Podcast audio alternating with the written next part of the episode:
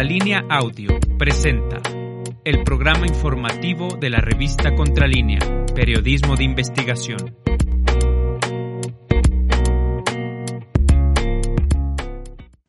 Buenos días, soy Nancy Flores y me da mucho gusto saludarlos este miércoles 13 de julio de 2022. Este día vamos a hablar de el caso de los tres menores de edad víctimas de trata que fueron lamentablemente violados eh, de forma sexual en reiteradas ocasiones en uno de los refugios de la panista Rosy Orozco. Eh, pues resulta que ninguna de las autoridades competentes, que son la Fiscalía General de la República y la Fiscalía General de Justicia de la Ciudad de México se comprometen a revisar este caso. Preguntamos en contralínea a la FGR si era posible dar este acompañamiento que le solicitaron las secretarías de Gobernación y Seguridad Pública para eh, pues revisar el tema penal eh, respecto de la recomendación 72-2022 eh, emitida por la Comisión Nacional de los Derechos Humanos. Nos respondieron que no porque no tienen facultades para hacerlo toda vez que se trata de delitos del fuero común y si ellos eh, se metieran a investigar este tema no podrían llegar a nada porque los jueces les determinarían que no tienen competencia. En el caso de la Fiscalía General de la República tuvimos la oportunidad de sostener una reunión privada con la fiscal Ernestina Godoy, quien eh, pues se mostró interesada en conocer más detalles de este caso, indicó que eh, pues pediría más información a las secretarías de Estado involucradas en el tema, que son precisamente Gobernación y Seguridad y Protección Ciudadana. Sin embargo, indicó que si no existe una denuncia, pues no podrá atender este asunto, que no podrá pues hacerlo porque eh, las autoridades de esta organización civil, Comisión eh, Unidos contra Trata, encabezada por Rosy Orozco, había denunciado este tema en el Estado de México y ellos pues no pueden atraer el asunto, es lo que nos comentó la fiscal Ernestina Godoy. Esperemos que pronto, eh, pues sí, la Fiscalía General de Justicia de la capital pueda tomar acción en el asunto porque sería la única que eh, pues advertiría un tema de justicia para estos tres pequeñitos que de por sí venían de un ambiente de violencia. Además de esto, vamos a revisar todo lo correspondiente a la visita oficial del presidente Andrés Manuel López Obrador a la Casa Blanca. El día de ayer estuvo allá en Washington y bueno, todos los detalles los tendremos un poco más adelante con nuestro compañero Sosimo Camacho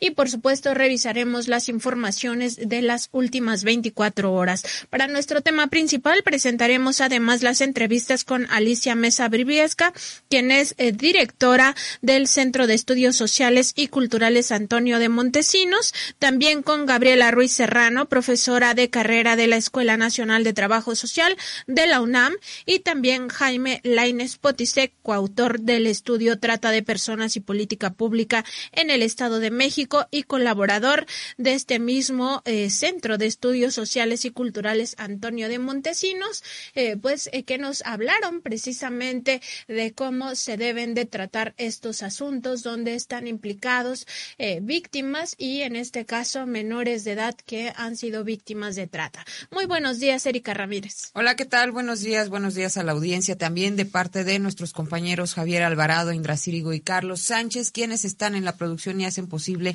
que todas nuestras transmisiones lleguen hasta sus plataformas y recordarle a la audiencia, Nancy Flores, que eh, pues además del grave hecho de esta violación contra los tres menores de edad en este eh, albergue de la Comisión Unidos contra la Trata, hay 21, 21 niños todavía en resguardo, entre comillas, eh, bajo la tutela de este personaje, eh, Rosy Orozco, que, pues, como ya lo hemos documentado también aquí en Contralínea, ha obtenido jugosas donaciones eh, con este tema, con este delito. Y bueno, parecería un absurdo que ninguna autoridad, en este caso, eh, la Fiscalía General de la República no pueda atraer la investigación y se haga justicia para estos tres menores que pues han sufrido primero el hecho de ser víctimas de trata y luego ya estando en un albergue que debía de tener los cuidados mínimos indispensables para que ellos pudieran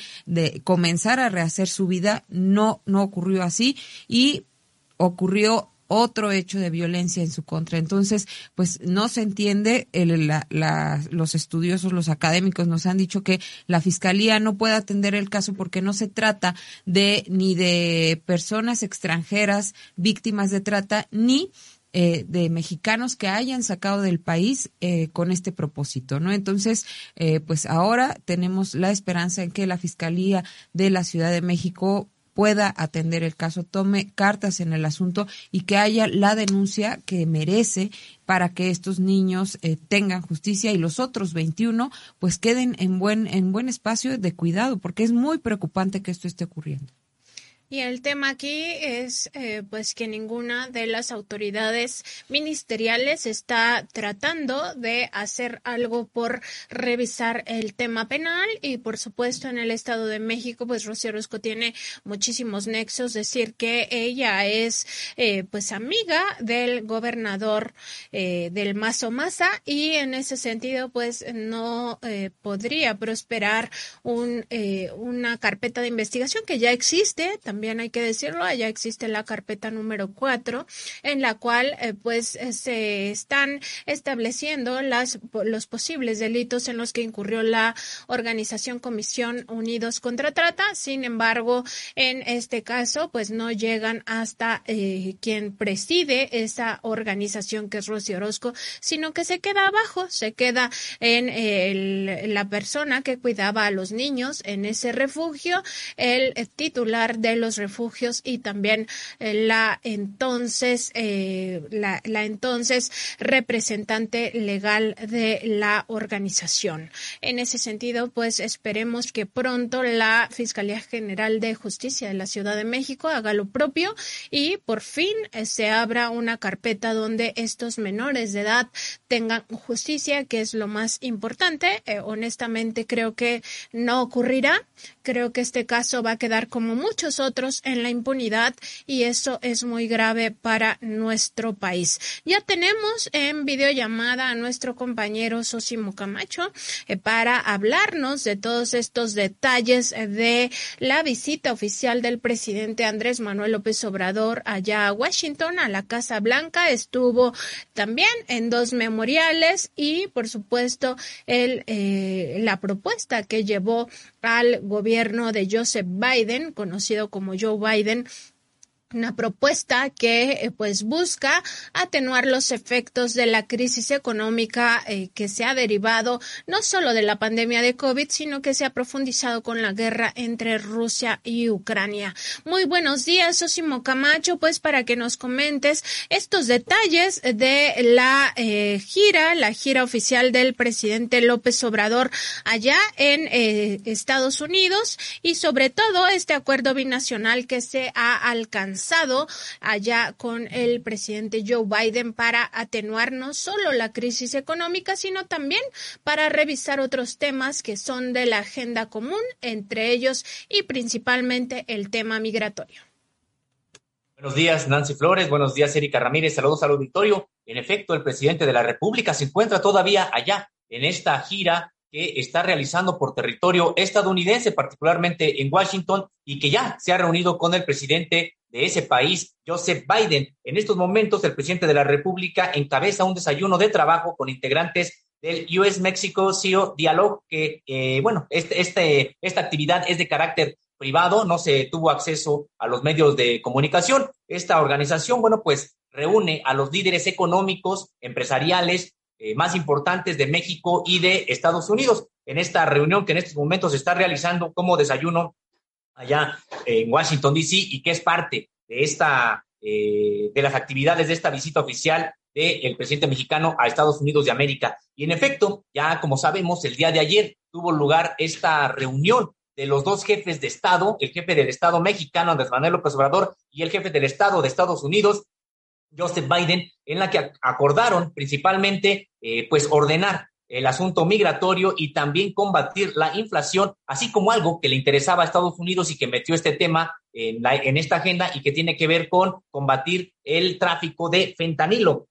El día de ayer, precisamente, eh, ambos eh, delegaciones, eh, tanto la mexicana de visita como la estadounidense, que es la anfitriona, emitieron un comunicado conjunto para informar de los acuerdos ya alcanzados entre los dos gobiernos. En este comunicado conjunto, Joseph Biden y Andrés Manuel López Obrador, eh, bueno, pues dijeron que se alcanzaron acuerdos que tienen que ver en materia de económica, seguridad, migración, cambio climático, libre comercio, además de otros asuntos regionales que se abordaron durante la visita, la visita de este del primer mandatario mexicano, Andrés Manuel López Obrador, allá en territorio estadounidense.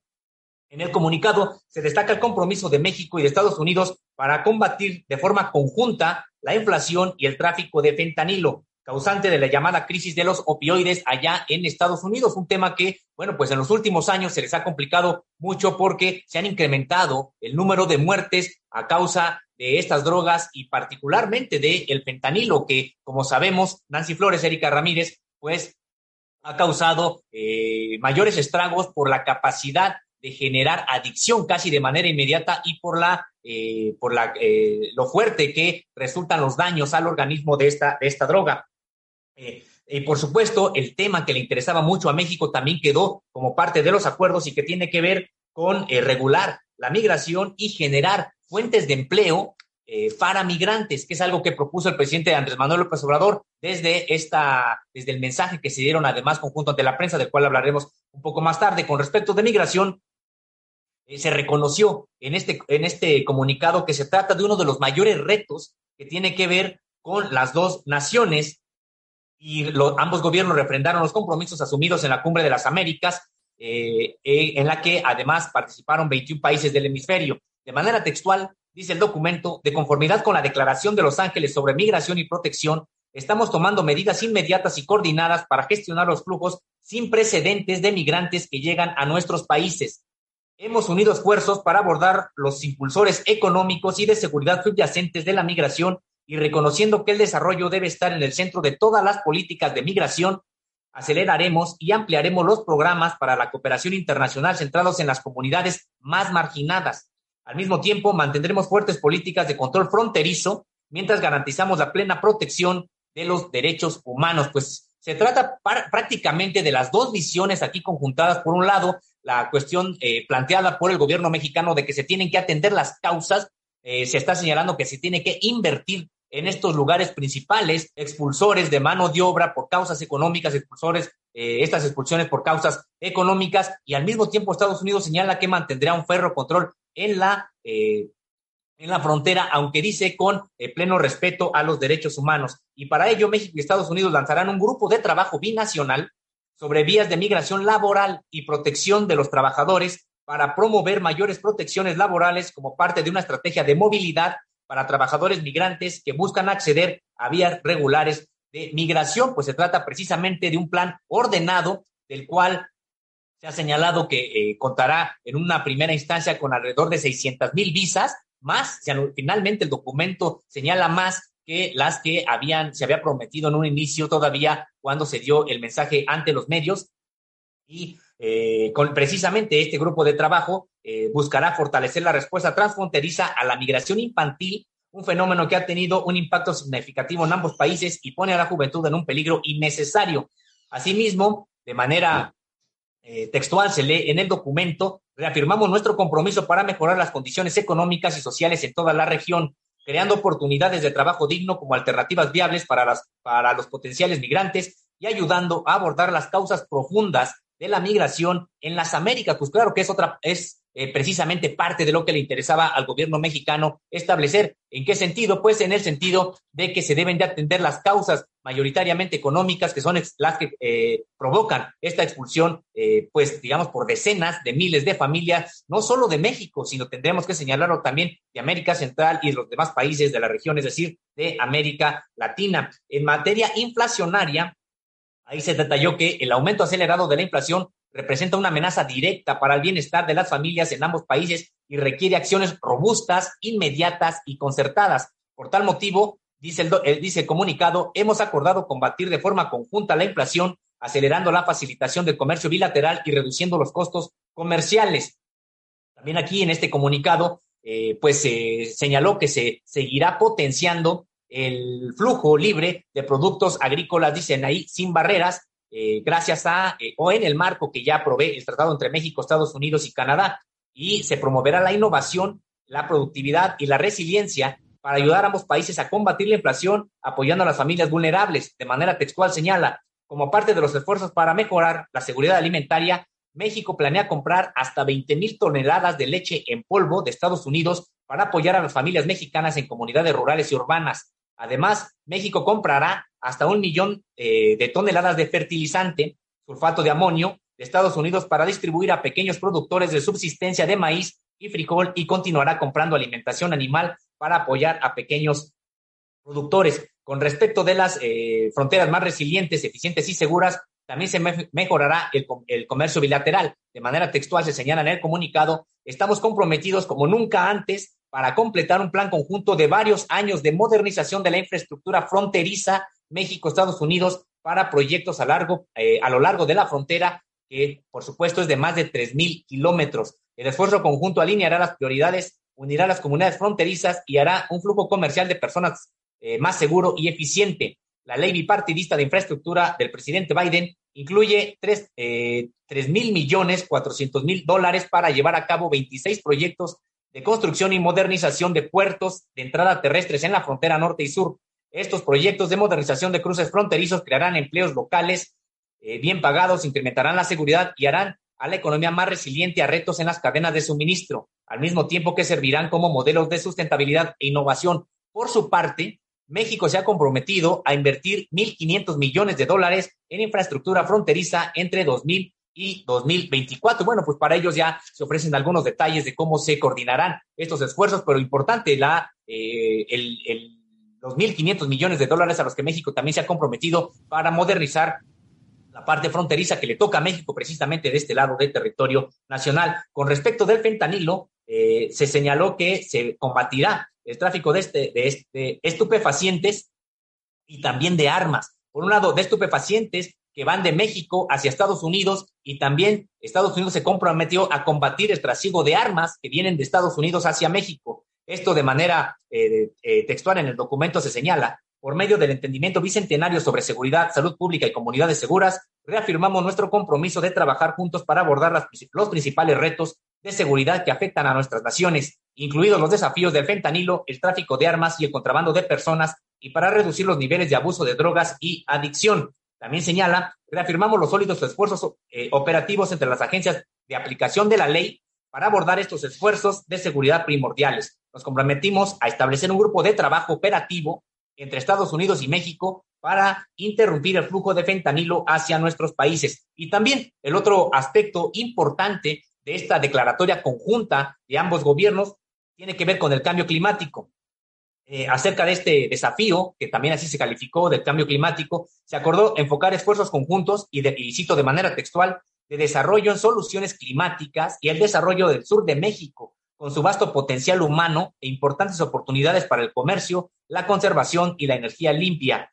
Al enfrentar los desafíos compartidos del cambio climático, decidimos promover un clima de negocios que promueva una América del Norte más verde y limpia, reconociendo la importancia de invertir y en promover fuentes de energía renovables, nos comprometemos a abordar las emisiones de metano, del gas y petróleo y otros sectores, acelerar la transición a vehículos de cero emisiones y profundizar nuestros esfuerzos para buscar soluciones basadas en la naturaleza, permitiendo que nuestros dos países se conviertan en líderes mundiales de energías limpias y acciones para combatir cambio climático. Pues esto es lo más importante que podemos señalar ya de este comunicado conjunto sobre los acuerdos alcanzados entre los gobiernos de México y de Estados Unidos, ahora que el presidente mexicano se encuentra de visita allá en el vecino país del norte.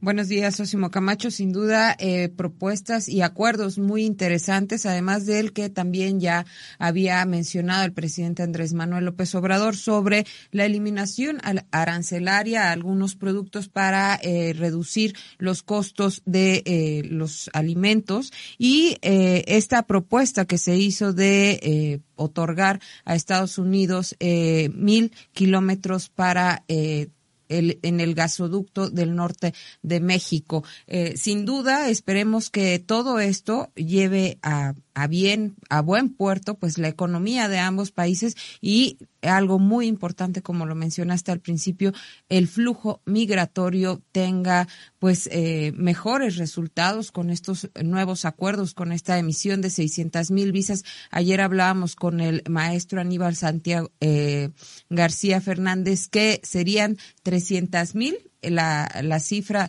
se dobló y esperemos que eh, pues con esto se dé un buen avance. ¿Qué otros eh, detalles podrías darnos de esta gira del presidente Andrés Manuel López Obrador por Washington? Así es. De hecho, bueno, eh, ahorita hablamos ya del comunicado conjunto, que es el documento eh, que han alcanzado, donde se establecen los acuerdos ya alcanzados de manera clara, sólida entre las dos naciones. Pero bueno, la gira del presidente de la República, pues estuvo en otro momento que fue muy importante, fue aquella de la reunión con Joseph Biden, la reunión, por supuesto, entre los dos mandatarios y el mensaje que dieron a la prensa.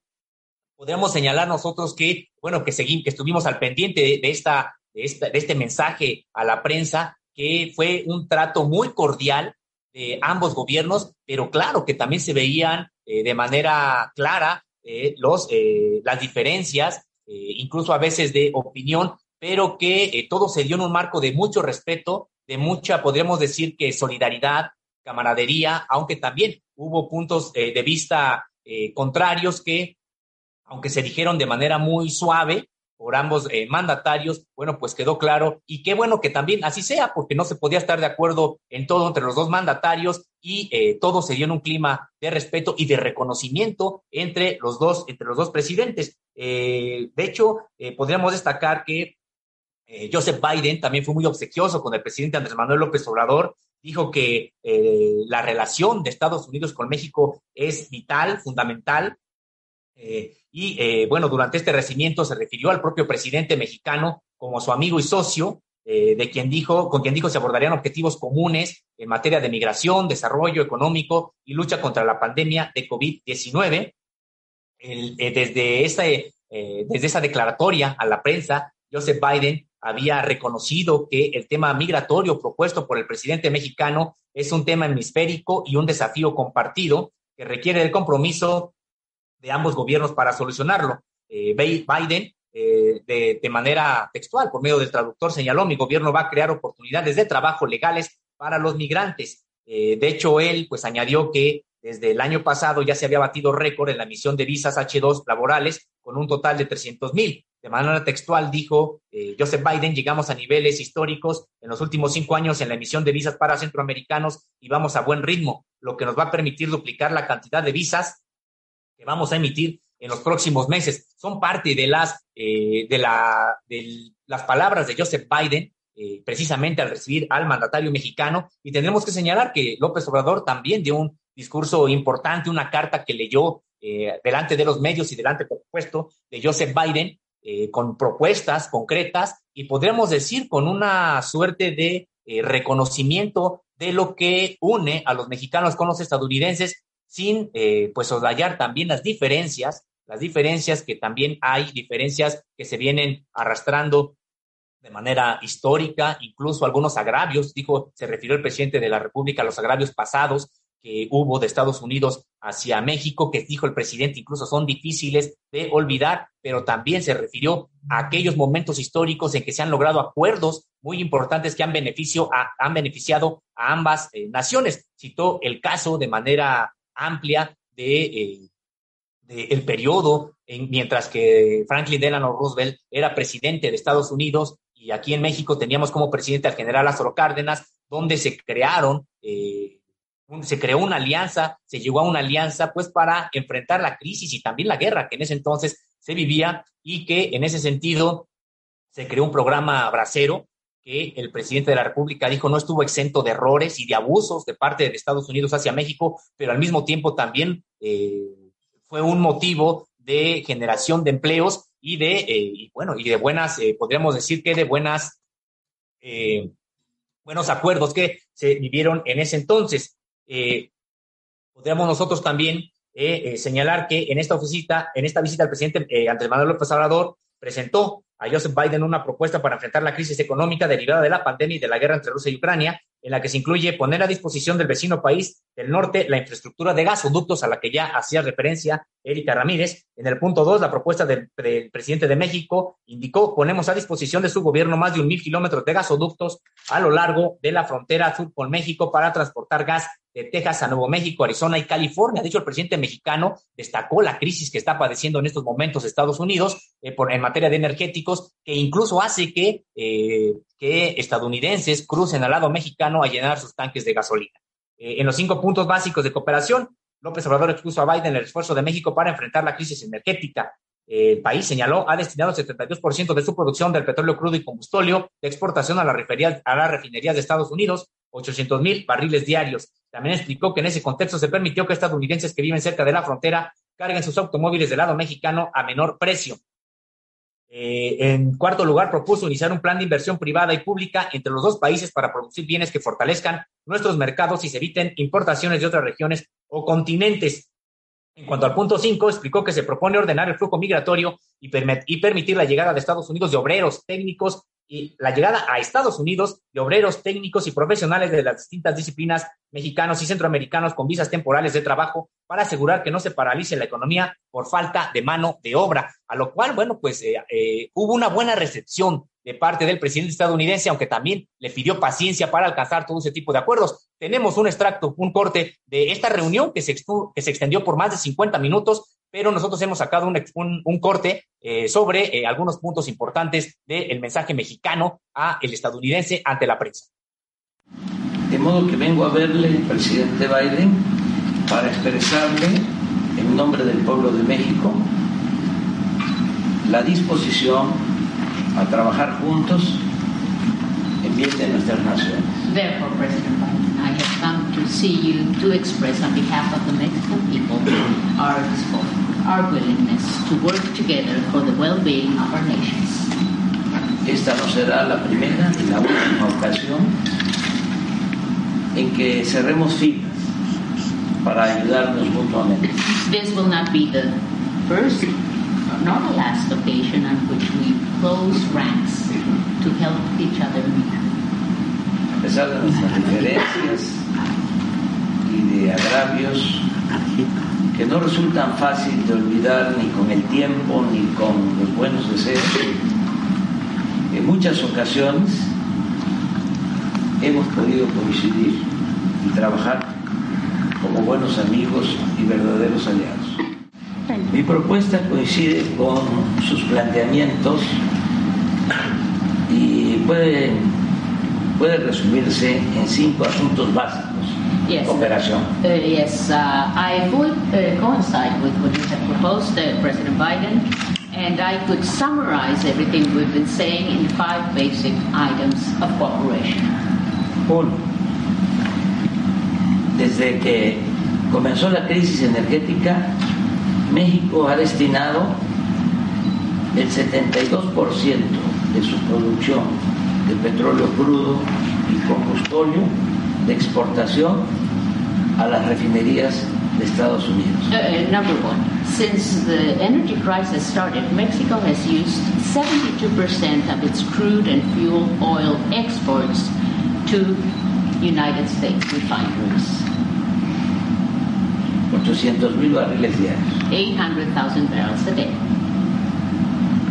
Asimismo, decidimos permitir en tanto baja el precio de las gasolinas en Estados Unidos. Therefore, we decided that while we're waiting for prices of gasoline to go down in the United States, ojalá y apruebe el Congreso su propuesta. And I hope that Congress approves or passes your proposal, Mr. President. Bajar el lowering, lowering prices. En tanto baja el precio de las gasolinas en Estados Unidos, In the meantime, while we're waiting for prices to go down, se ha permitido que estadounidenses que viven cerca de nuestra frontera puedan cargar sus automóviles del lado mexicano a menor precio.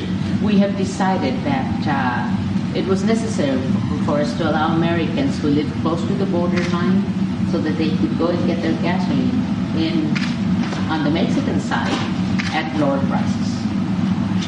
Actualmente ya se están abasteciendo automovilistas de Estados Unidos en gasolineras ubicadas en las ciudades fronterizas de México. And right now, a lot of the drivers, a lot of the Americans are going to Mexico, to the Mexican border, uh, to get their gasoline. Pero podríamos incrementar nuestros inventarios de manera inmediata. However, we could increase our inventories immediately. Nos comprometemos a garantizar al doble el abasto de este combustible. We are committed to guaranteeing twice as much supply. Lo cual sería un considerable apoyo. Un fragmento de lo que dijo ayer el presidente López Obrador en esta propuesta que le presentó a su homólogo estadounidense Joseph Biden, en el cual pues también eh, se dijeron cosas fuertes como el tema de los agravios, agravios que se han cometido por parte de Estados Unidos hacia México y de los cuales pues no se puede eh, brindar olvido, así lo mencionó el presidente López Obrador. Otro tema que destaca en esta propuesta que le presentó presentó a Joe Biden, pues tiene que ver con el hecho de las presiones en torno a la transición energética, presiones que había tenido eh, fuertemente el gobierno estadounidense en meses pasados hacia México. Sin embargo, pues la propia realidad ha ido pues asentando este tema. No será un tema fácil ni para México ni para el mundo en general. Europa mismo está regresando a todo estos combustibles fósiles porque la alternativa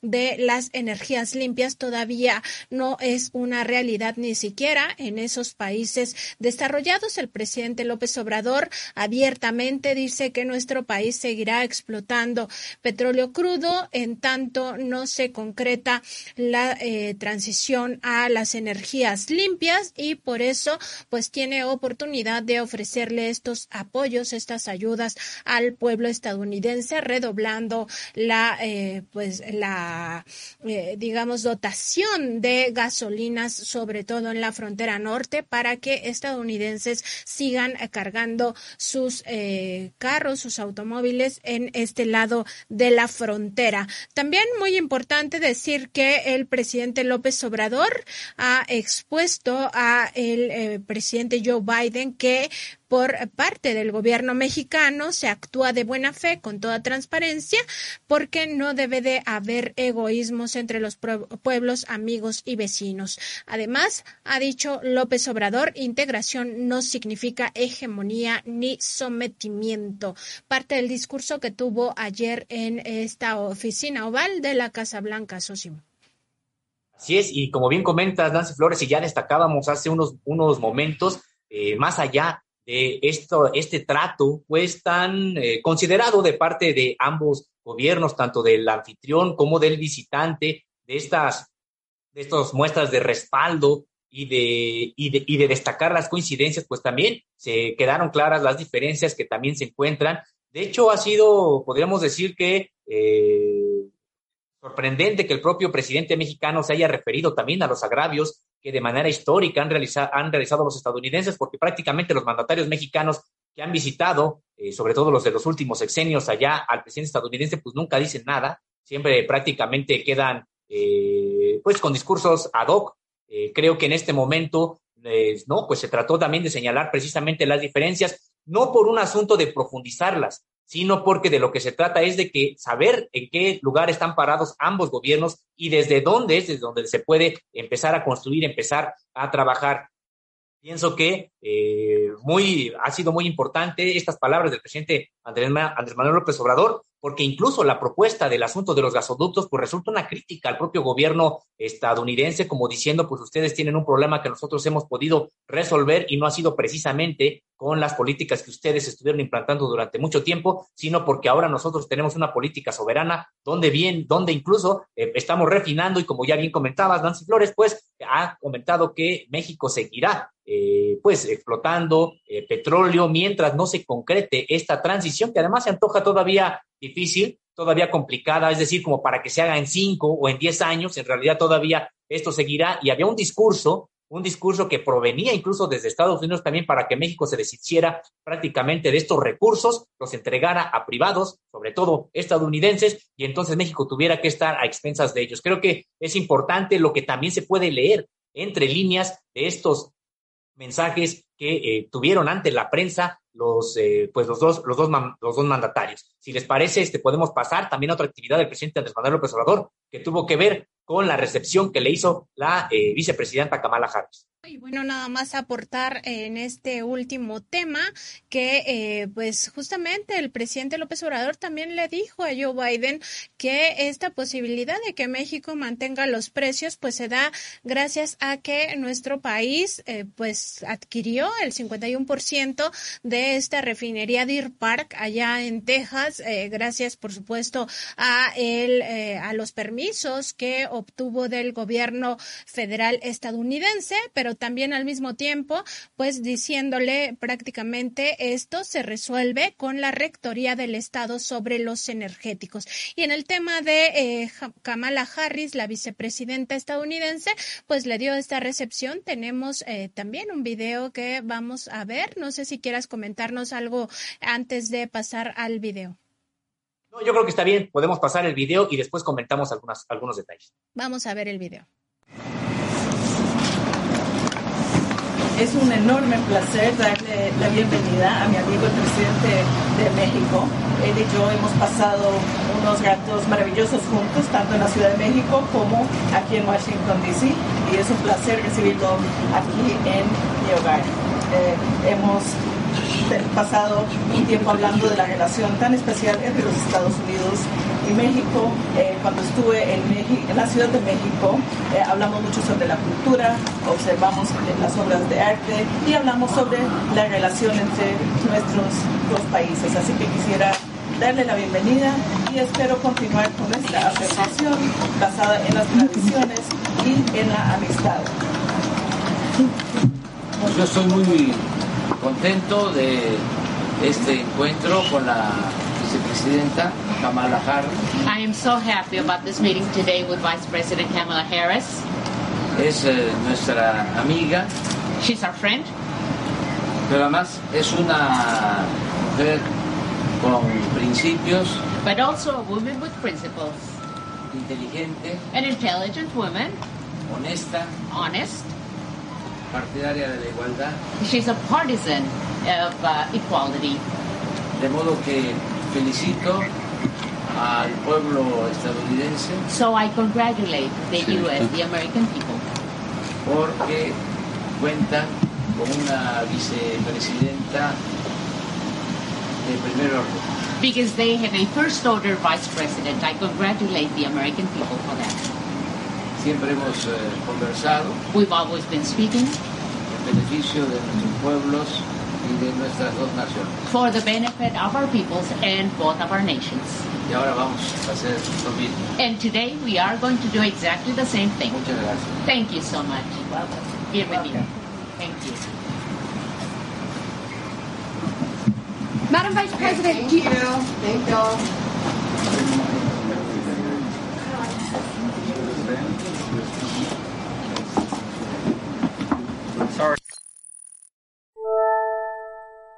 Sin duda, totalmente eh, han sido encuentros distintos, Sosimo Camacho, no como el ocurrido en 2016 entre Enrique Peña Nieto y Donald Trump. Aquí había que resaltar justo este, en esta carta que leía el presidente Andrés Manuel López Obrador ayer frente al presidente Joseph Biden sobre los agravios que Donald Trump calificó a los mexicanos de violadores, criminales y vendedores de drogas. Ahora la relación es totalmente distinta entre ambos países y algo que también marca justo enmarca esta visita es este acercamiento que tiene el presidente Andrés Manuel López Obrador con la comunidad migrante que pudo, que pudo acercarse a él eh, de alguna manera a las afueras del, del Hotel Lombardi donde estuvo hospedado. Estas, eh, pues sí, estas palabras que les dirigió de, eh, pues que los queremos mucho, de que son migrantes excepcionales y sobre todo el agradecimiento que hizo por el envío de remesas que ha fortalecido a la economía mexicana. Así es, bueno, pues señalar, Erika Ramírez, que primero en esta visita, en esta recepción que le hizo la vicepresidenta Kamala Harris, bueno, pues como pudimos observar, se trata de también una, una pues un trato muy obsequioso entre el mandatario mexicano y la vicepresidenta estadounidense, donde como bien comentas, pues ha sellado también esta, esta, este, esta visita en el sentido de que, bueno, pues también podríamos ver con presidentes anteriores, pues una, una, este, una recepción pues calurosa eh, en términos generales, muy diplomática, muy formal. No quiere decir que hoy en este sentido no lo tenga. Sin embargo, los otros presidentes no decían lo que este dijo. Entonces, eh, digamos que ha sabido eh, López Obrador como, por un lado, reclamar de un trato igualitario, justo al gobierno estadounidense y por otro lado, pues tampoco eh, se ha pasado, digamos, de la raya en el sentido de que pueda generar una animadversión eh, de parte de estos, de estos políticos. Por el contrario, pues se han mostrado muy respetuosos. Ya veíamos lo que había dicho Joseph Biden, que había sido un honor recibir al presidente mexicano, también muy obsequioso. No obstante, las diferencias que hace un momento resaltamos y que pudieron leerse, eh, pues también entre líneas, de estos en este, en este discurso ante, ante los medios y también en el propio documento que emitieron ambas delegaciones como parte de los acuerdos alcanzados. Pienso que hay acuerdos eh, que podremos decir algunos importantes, no se avanzó tampoco mucho como uno hubiera querido, pero es que es parte, es parte precisamente de estos eh, desacuerdos que sí existen entre ambos gobiernos, pero que decíamos, y qué bueno que así sea, se resuelvan eh, de una manera diplomática y pues de cara a cada quien defendiendo los intereses de sus naciones, pero que también pensaran en el en el beneficio de la región en su conjunto, que es América del Norte. Y bueno, pues claro que hay una relación que no se puede eh, apartar, que no se puede obviar y que es la eh, esta que México tiene con Estados Unidos, por supuesto que es la relación internacional más importante que tiene México, más de 3.000 kilómetros de frontera común, pero sobre todo un tratado de libre comercio que ha enganchado la economía mexicana a la estadounidense por un lado, y por otro, pues no olvidemos que se trata de la potencia eh, más poderosa que ha existido en la historia de la humanidad desde el punto de vista bélico, desde el punto de vista eh, militar, y que, bueno, pues es importante mantener esta relación, como decíamos, eh, bueno, pues lo más sana posible para el interés del Estado mexicano. Y en efecto, en la parte también que podríamos llamar de color, pues el presidente de la República ha sido en algunos momentos incluso aclamado por grupos migrantes mexicanos que se encuentran allá en Estados Unidos. Esto en varios momentos, en la visita a los dos memoriales, pero también en, el hotel en el que se estuvo alojando el presidente de la República, salió al balcón eh, para, eh, de hecho, dirigirle unas palabras a los migrantes mexicanos allá, quienes le gritaban como si estuvieran, digamos, aquí en México, lo de es un honor estar con Obrador, por un lado, eh, por otro lado también el presidente de la República se mostró muy obsequioso, les agradeció eh, pues las remesas que cada vez son más que llegan de Estados Unidos a México. Les ha dicho que esto le ha ayudado muchísimo a su gobierno para enfrentar la crisis generada por la pandemia y generada también por la guerra, eh, en un diálogo que sostuvo con algunos migrantes, incluso les preguntaba, les preguntaba al presidente de la República que de dónde eran, ahí se escucharon que de Chiapas, de Zacatecas, de Sinaloa, de Nuevo León, de Jalisco. El presidente de la República le respondía, yo conozco sus pueblos, porque he estado en todos ellos. Digamos, una, un diálogo también importante, como bien comentábamos, eh, ya desde el día de ayer, eh, bueno, eh, otros presidentes mexicanos que han visitado Estados Unidos pues no han sido recibidos de ninguna manera por la comunidad mexicana, si no es en actos pues, prácticamente organizados, protocolarios, no espontáneos como en este, en este asunto. Y de hecho, Ah, se han encontrado o se habían encontrado presidentes mexicanos allá en Estados Unidos cuando iban de visita, pues con actos espontáneos, pero de protesta. En este caso, bueno, pues ha, habido, eh, como decíamos, eh, López Obrador y también ha jugado con eso, con esta carta política, ha jugado Andrés Manuel López Obrador pues con la popularidad que tiene entre los mexicanos aquí y los mexicanos allá. Eh, pero bueno, sí, es, es parte, tenemos un corte, me parece, de este, una de estas visitas a un memorial del presidente de la República, donde, bueno, pues también se le pudo ver eh, siendo, eh, pues, aplaudido por eh, migrantes mexicanos que se acercaron cuando se dieron cuenta que él se encontraba ahí. Vamos a verlo. Ah, no lo tenemos listo. Eh, pues justamente el presidente López Obrador ha visitado el memorial de eh, a quien ha considerado el mejor presidente de Estados Unidos, Franklin, Franklin Roosevelt, y también el monumento a Martin Luther King. Estuvieron presentes también familiares de este líder social y el presidente López Obrador también se refirió a los sueños que actualmente existen, sueños de sociedades justas, algo que pues todavía no se tiene ni en Estados Unidos ni en México. Así es, en el caso de, de, la visita al monumento de Martin Luther King, bueno, pues destacó que fue un luchador por la igualdad. Eh, de manera que en general el presidente de la República dijo que era un luchador por la igualdad. Recordemos que Martin Luther King, bueno, pues es eh, todo un referente en la lucha pacífica por la reivindicación de la igualdad entre los seres humanos y particularmente de la población de origen eh, ah, perdón, africana, que como sabemos llegaron como esclavos a Estados Unidos y que hasta el día de hoy padecen un racismo que avergüenza a toda, no solo a la sociedad estadounidense, sino prácticamente a toda la humanidad, porque no es posible que haya este tipo de tratos tan desiguales. Y tendríamos que señalar al presidente de la República cuando dijo, habló de la igualdad, pues se refería que no nada más esta igualdad, eh, o esta más bien esta desigualdad que padecen las personas de, eh, de origen africano o afroamericano, como se les dice actualmente allá en Estados Unidos, pues también se extiende a las familias, a las personas de origen latinoamericano que recordemos, pues también padecen mucho racismo allá en Estados Unidos y que eh, hay incluso discursos xenófobos que buscan, este, bueno, profundizar este rechazo a los migrantes. Está el caso del gobernador de, Texas y por eso el presidente de la República también incluso se refirió en algunos momentos de sus discursos que pues había cosas que no agradarían a, eh, a, a, la derecha estadounidense, a los conservadores estadounidenses. De hecho, fue parte de la palabra que utilizó durante esta conferencia eh, de prensa con el presidente Joseph Biden, cuando le dijo, bueno, pues hay conservadores que podrán escandalizarse, pero de lo que se trata es de hacer acciones pues atrevidas, acciones que vengan a transformar, no a conservar. Entonces ha sido parte de la tónica que se mostró, en este caso, como decíamos, en, el aspecto de esta visita al monumento a Martin Luther King, pues se refirió a este discurso histórico eh, he tenido un sueño de Martin Luther King, por un lado, y también en el eh, memorial a, Joseph Delano Roosevelt, el presidente de la República, destacó también el, eh, los, los, las aportaciones del presidente, sobre todo de este expresidente estadounidense, sobre todo en materia de justicia social y el respeto que tuvo hacia México en aquellos años pues muy importante la visita del eh, presidente López Obrador a Estados Unidos, una visita pues que logra eh, acuerdos importantes para ambas naciones, pero también para la región centroamericana en el tema de la migración. Sosimo, pues no sé si haya algo más que te gustaría agregar, si no, eh, pues te agradecemos mucho este reporte. No, agradezco, agradezco mucho a ustedes, al auditorio y envío un cordial saludo.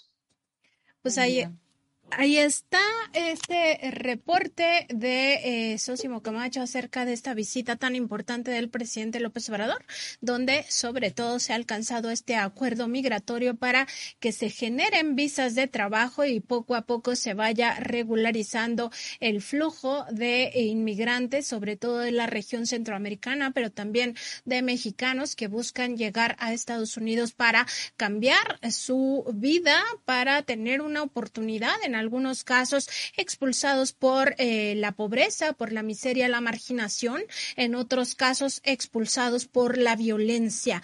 Eh, se ha hablado de las necesidades que tiene Estados Unidos para su propio crecimiento y desarrollo, de contar con mano de obra y que esto se puede solucionar con los inmigrantes de una forma ordenada que pues cada vez vaya eh, de alguna manera regulando esta migración que se ha dado sobre todo ahora masivamente y en caravanas, que esto ya no ocurra y que ya no sea por el uso de la fuerza como se combata esta migración, sino más bien entender que son fenómenos que eh, pues implican derechos, derechos humanos. La gente tiene derecho a migrar y a buscar una mejor vida y se haga de forma regulada. Por supuesto, también destacar el eh, plan antiinflacionario que presentó el presidente López Obrador y de los cual pues también se aterrizan algunas cosas. México va a importar leche, el leche en polvo de Estados Unidos para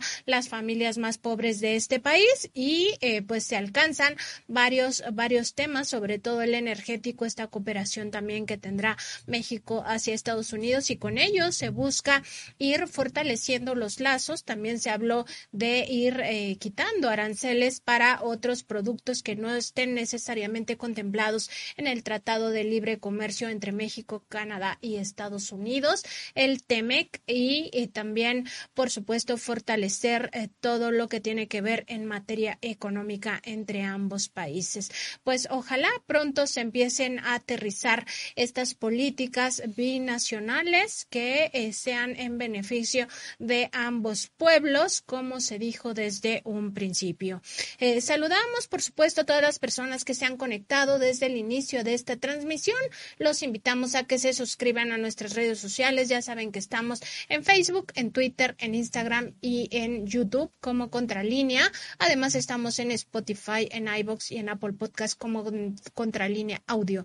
Para nosotros es muy importante que se suscriban porque así podemos ir creciendo nuestra comunidad de información. Eh, por supuesto, eh, estamos atentos a todos los mensajes que nos van mandando y saludamos a Alicia Josefina Ávila Reyes, a Violeta Bravo, Isidro Melchor Osorio, Leticia Lagunes, María Mercedes de la Cruz eh, de la Torre, Mercedes Vázquez, Manuel Díaz, Leticia Fernández, Connie FR, Arturo Ortega, Alondra Hernández, Alejandro Nasta, Mixli Tonali, Ricardo Pérez, Alan Ime, eh, José Picón. Y también, bueno, leemos algunos de los mensajes. Nos dice Fabiola Ledesma. Le restregó en su cara con pruebas. Tu gente pasa a cargar gasolina barata a México y Biden solo bajó más la cara. AMLO le vino a enseñar cómo hacer política tanto interior como exterior al presidente de Estados Unidos. Bueno, decíamos que eh, también entre líneas hubo un mensaje, un mensaje en el cual eh, pues el presidente López Obrador también habló de la crisis energética que enfrenta Estados Unidos por tener prácticamente privatizado este sector estratégico, contrario a lo que está pasando en México, donde se abandonó esa política de entrega a los privados para fortalecer la participación del Estado, sobre todo en petróleos mexicanos. Un modelo que ha servido ya incluso para que países como Francia retomen la rectoría del Estado energético y hagan eh, valer que sea quien se dedique a este sector. También por aquí tenemos eh, Nancy Flores, a Rafael Piñón, a Norma Villagómez, a Dolores Lobato Mandujano, a Catalina Medina Vázquez, a Luciano Martínez Castillo, a Carlos Subasta, a Marín Bedoya, a Catherine Zaragoza, a Alejandro Maturano, a María Elodia Martínez Martínez, a Eduardo Barba Navarrete, a José Rosas, a Mercy de Villa, a Polonia del Olimpo, a Aldi Huachin, a Elba Barahona y Rodia nos dice, AMLO aprovechó la coyuntura, Estados Unidos está en uno de sus peores momentos actualmente, necesita más a México que México a Estados Unidos. Pues sin duda, sin duda fue una gira muy interesante, profunda en todos los sentidos y este acercamiento que tuvo con los migrantes, creo que no lo habíamos visto antes con otros presidentes. Recuerdo que eh, por allá de la gira de Enrique Peña Nieto incluso le gritaban asesino por lo ocurrido con los estudiantes desaparecidos de Ayotzinapa en Guerrero. Arropado el presidente López Obrador siempre que asiste a giras en el extranjero, sobre todo en Estados Unidos, pues no es la primera vez que lo vemos como le gritan presidente, eh, como le reconocen su labor eh, social, sobre todo los proyectos sociales a favor de los eh, de las personas en situación vulnerable en nuestro país, con mariachis, pues todo un recibimiento que se le da por parte de los migrantes allá en Estados Unidos, que no es poca cosa, es muy simbólico lo que ocurre y también por supuesto, fortalece políticamente eh, al presidente López Obrador. Eh, vamos a revisar las informaciones de las últimas horas, pues siguen los escándalos en torno al líder del Partido Revolucionario Institucional, Alejandro Moreno. En la emisión de su programa Martes del Jaguar, la gobernadora de Campeche, Laida Sansores San Román, difundió un nuevo audio grabado, por supuesto, de forma ilegal, en el que se escucha a Alito Moreno aferrarse a su cargo en ese partido político, muy a su estilo como ya lo conocemos con su lenguaje soez. Asimismo, Sansores aprovechó este mismo programa de Martes del Jaguar para presentar videos de una lujosa recámara que Moreno Cárdenas mandó a construir en el Palacio de Gobierno cuando fue precisamente gobernador de ese estado. También afirmó que Alito Moreno corrompe a través de bolsas de dinero, pero que no se trata de cualquier tipo de bolsas, sino que son de esta marca lujosa y muy cara Louis Vuitton. El anuncio de esta nueva filtración se dio también muy al estilo de la eh, política de extracción morenista eh, de esta gobernadora de Campeche, quien a través de sus redes sociales escribió el fragmento Qué, qué, bien actúas, eh, justamente de la canción Te Felicito de Shakira y Rou Alejandro. Tenemos el video de este audio de Alejandro Moreno, donde vuelve a aferrarse al partido político que encabeza. Vamos a escucharlo. Qué bueno que te veo, porque puta, luego uno no sabe y luego no me dicen. ¿Cuál es la ventaja que tengo? Hay tiempo para impulsar. Yo, primero Dios, si me da vida, seguiré aquí en el PRI hasta el 2024. O sea, a mí me va a tocar decidir la lista porque todos esos pendejos que andan allá afuera, no, que si no hay resultados se van a la verga. Yo soy electo cuatro años, yo me quedo aquí, me vale madre lo que diga. Entonces, al final del camino me toca la que viene.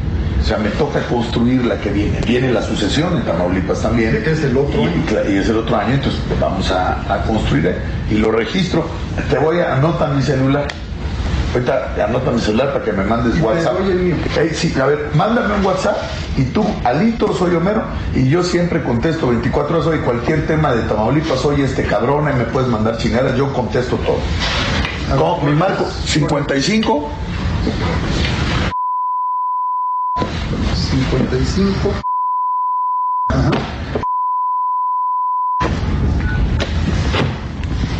¿Estás de acuerdo? Ok. Te mando yo ahorita un ratito un WhatsApp. Sí, pero mándamelo, me lo pone mi querido notario. Ahí te encargo. Presidente Marco Rojas con todo. Madre, con todo. Muy bien. ¿Todo bien? Pasen por acá. Sí, con todo. Ahí está Alejandro Moreno, pues aferrándose al partido y como siempre decíamos, muy a su estilo, con un lenguaje soez, pues hablando de que eh, quienes están impulsando su salida del PRI, eh, pues no lo lograrán porque ha dicho, eh, si él vive hasta 2024, ahí se quedará al frente del Partido Revolucionario Institucional. Parece que ya no lo quieren ni adentro ni afuera, sobre todo quienes encabezan este, esta propuesta opositora, por supuesto, de Va por México, ya no lo quieren a Alejandro Moreno, pero él dice que estará ahí hasta 2024, pues veremos qué más ocurre con estos escándalos de Alejandro Moreno.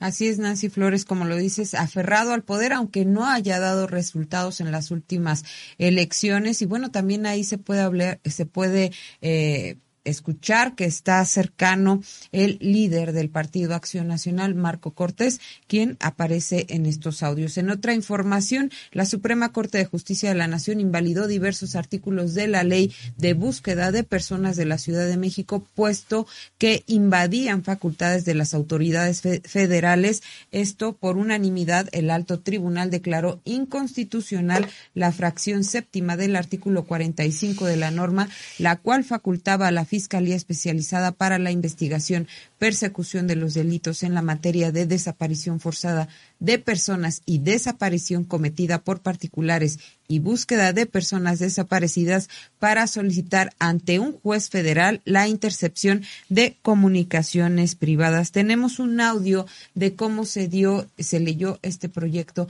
en la Suprema Corte de Justicia de la Nación. Vamos a verlo. Es el fiscal general de justicia de la Ciudad de México quien se encuentra facultado para solicitar la autorización de las comunicaciones privadas a la autoridad judicial federal en caso de delitos locales y no el fiscal especializado en búsqueda de personas. El proyecto no soslaya lo dispuesto por la Ley General de Desaparición Forzada en su artículo 70, fracción octava, en el sentido de que la Fiscalía Especializada de la Fiscalía General de la República tiene, entre otras atribuciones, la facultad para solicitar a la autoridad judicial competente la autorización para ordenar la intervención de comunicaciones en términos de las disposiciones aplicables y que el artículo 71, párrafo primero de esa legislación dispone que las fiscalías especializadas de las entidades federativas deben contar con al menos con características y atribuciones previstas en el artículo 70 indicado. Sin embargo, se precisa que lo dispuesto por la Ley General no puede concretarse en perjuicio de una provisión expresa del artículo 16 de la Constitución Política del país. Por lo tanto, se concluye que el artículo 45, fracción séptima de la Ley de Búsqueda de Personas de la Ciudad de México es inconstitucional, pues le atribuye al fiscal especializado una facultad que, por mandato expreso del artículo 16 constitucional, corresponde exclusivamente al titular del Ministerio Público de la entidad federativa, es decir, al titular de la Fiscalía General de Justicia de la Ciudad de México. Es cuanto, ministro presidente. Ahí podíamos ver en el video a la ministra Margarita Ríos Farjat, quien estuvo a cargo del proyecto de resolución y, bueno, pues argumentó que las constituciones federales y local establecen que en el, el caso del delito del fuero local, esa facultad recae en la Fiscalía General de Justicia de la Ciudad de México y no en el fiscal especializado. En otra información, la Ciudad de México busca dar certeza laboral a eh, más de 1.600 docentes en la capital. Así lo ha anunciado la jefa de gobierno Claudia Sheinbaum. El día de ayer eh, pues se dio a conocer este plan del gobierno de la Ciudad de México para abrir una convocatoria y otorgar plazas a plazas docentes en el Instituto Rosario Castellanos y en la Universidad de la Salud. Con ello, un 1.648 catedráticos contarán con certeza laboral, anunció la jefa de gobierno. Será a partir del 18 de julio y hasta el 22 de este mismo mes, cuando estará abierta esta convocatoria, primera convocatoria para integrar lo que se denomina la nómina docente. En esta se ofertarán 1.461 plazas para el Instituto Rosario Castellanos. De estas, 116 serán de tiempo completo, 47 de medio tiempo y un 1.298 para profesores de asignatura, precisó Alma Herrera Márquez, directora de esa institución educativa. Se espera que para 2024 las plazas de tiempo completo aumenten a 300, al igual que las de medio tiempo, además de contar con más de 1.500 plazas para profesores de asignatura y que para entonces el instituto pueda ser convertido en universidad. Es parte de lo que eh, se estableció el día de ayer. Vamos a escuchar cómo se dijo. Se crea esta nómina educativa. ¿Qué quiere decir? Para que los estudiantes lo sepan, para que los profesores, profesoras lo sepan. Hasta ahora, los docentes de la Universidad de la Salud y de la Rosario Castellanos son contratados por honorarios. Eso significa que es una contratación en realidad muy precaria porque no tienen eh, derecho a seguridad social, no tienen derecho a la salud y además cada año se les está contratando y tienen la preocupación de que qué va a pasar el próximo año. Esto lo hicimos así pues porque iniciaba la universidad y no teníamos otra manera de iniciar esta contratación de los profesores. Pero para que sea realmente un instituto de educación superior formal, que tenga pues todo lo que tienen las grandes universidades de nuestro país, necesitamos cambiar el modelo en el que se contratan los docentes. Porque hay dos elementos sustantivos en una universidad, en cualquier escuela. Los docentes hombres y mujeres, profesores y profesoras, y los estudiantes. Son el alma de la educación. Entonces, el día de hoy les anunciamos que cambia la contratación por honorarios para una verdadera contratación de los docentes del Instituto de Educación Superior o de Estudios Superiores Rosario Castellanos y de la Universidad de la Salud. Van a tener ya todos los derechos con los que deben ser contratados los docentes de cualquier universidad. Destacar que en esta conferencia la doctora Claudia Sheinbaum pues hacía esta referencia a que todos los docentes contratados en este Instituto Rosario Castellanos pues estaban por honorarios y ahora van a pasar a esta pues base, a esta eh, pues ya nómina educativa que de la cual se lanzará esta convocatoria y estará abierta del 18 al 22 de julio pues muy importante para los docentes en la Ciudad de México.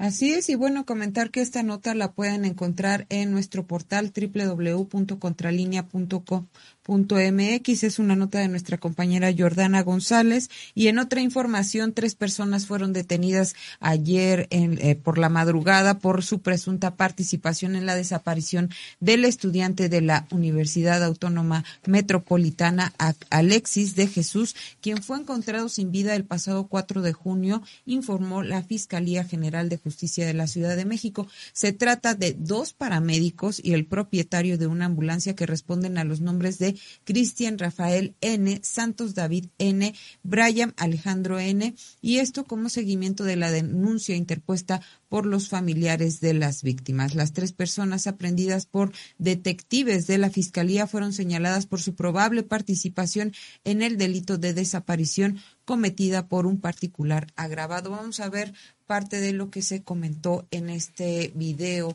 de la Fiscalía de la Ciudad de México.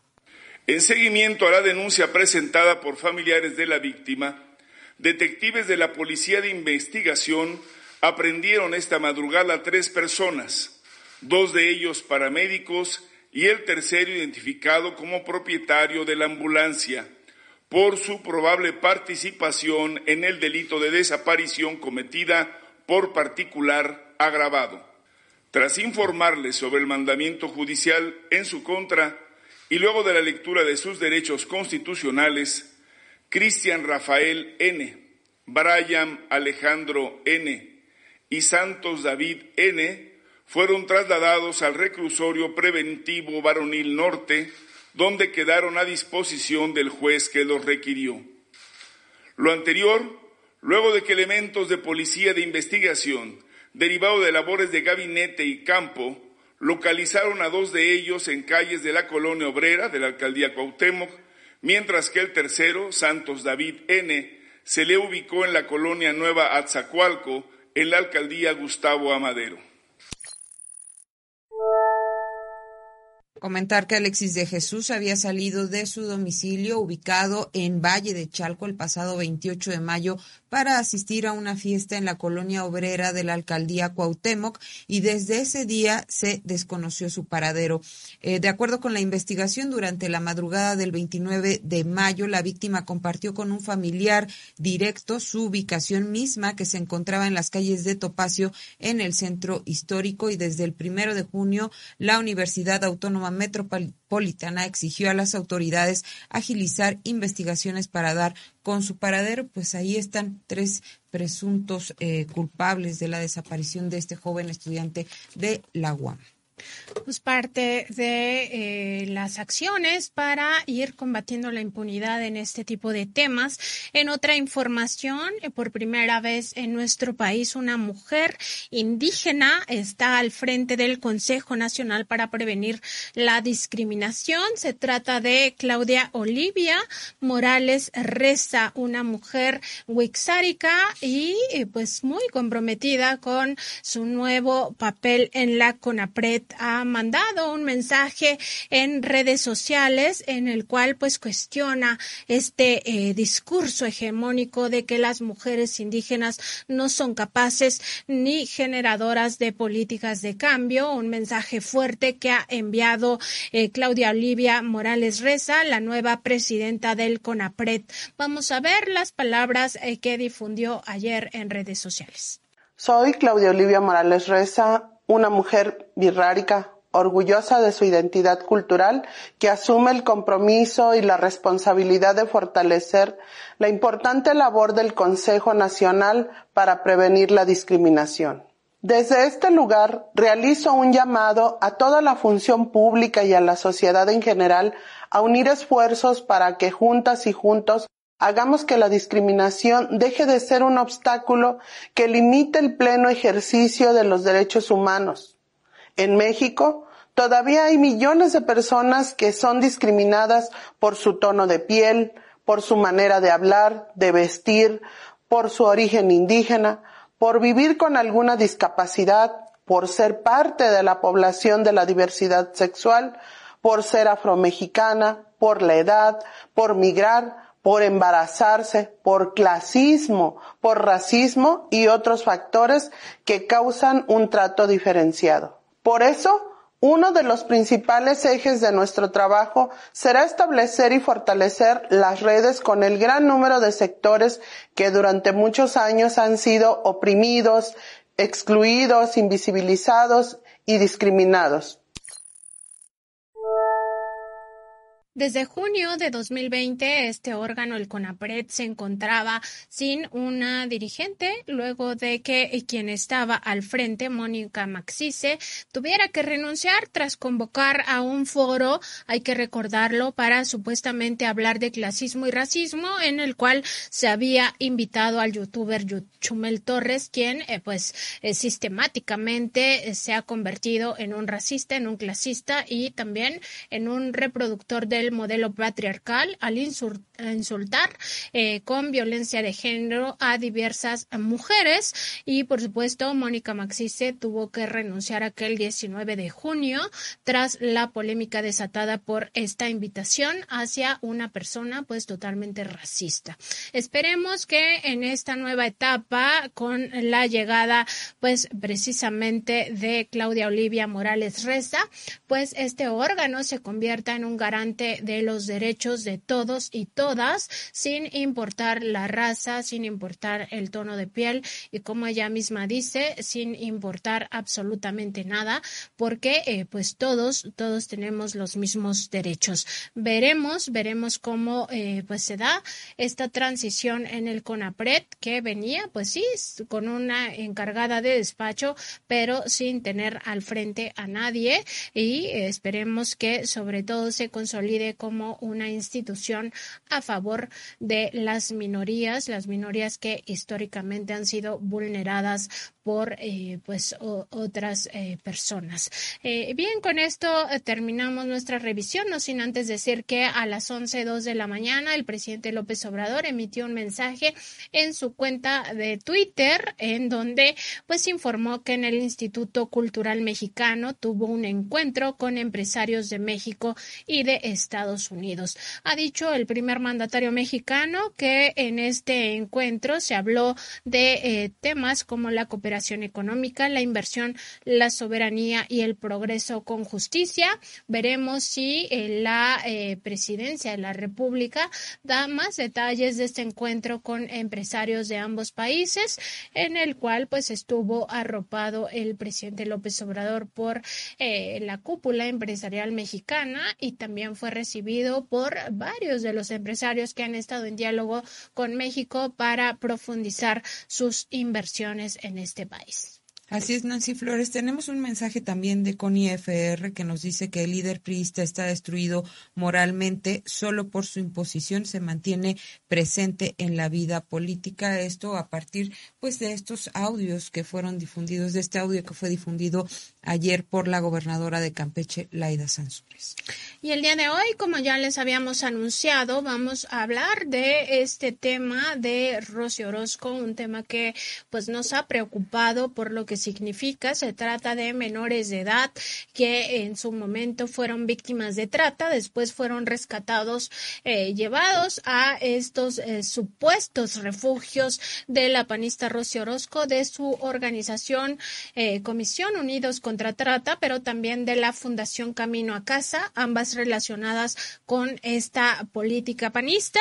Y en estos refugios, tres de estos pequeñitos fueron abusados sexualmente por otros dos adolescentes. Había una eh, prescripción en el caso de los dos adolescentes, habían sido víctimas de trata sexual y ahí las autoridades, eh, sobre todo eh, sanitarias, las, las y los psicólogos que habían tratado a estos jóvenes después de su rescate, habían indicado a la organización Unidos contra Trata que pues estos jóvenes, sobre todo uno de ellos, no podía estar conviviendo con otros menores y que incluso había el riesgo de que se convirtiera en un agresor sexual. Eh, pese a todo esto, eh, la organización Unidos contra Trata no tenía las condiciones suficientes para eh, pues albergar a un niño con estas características, sobre todo brindarle el apoyo psicológico y psiquiátrico y también pues físico para que esto no se convirtiera en una realidad. No lo hizo. Eh, juntaron a todos los niños sin importar sus edades. Había niños de 7 hasta 17 años eh, juntos en las mismas habitaciones, conviviendo todos los días.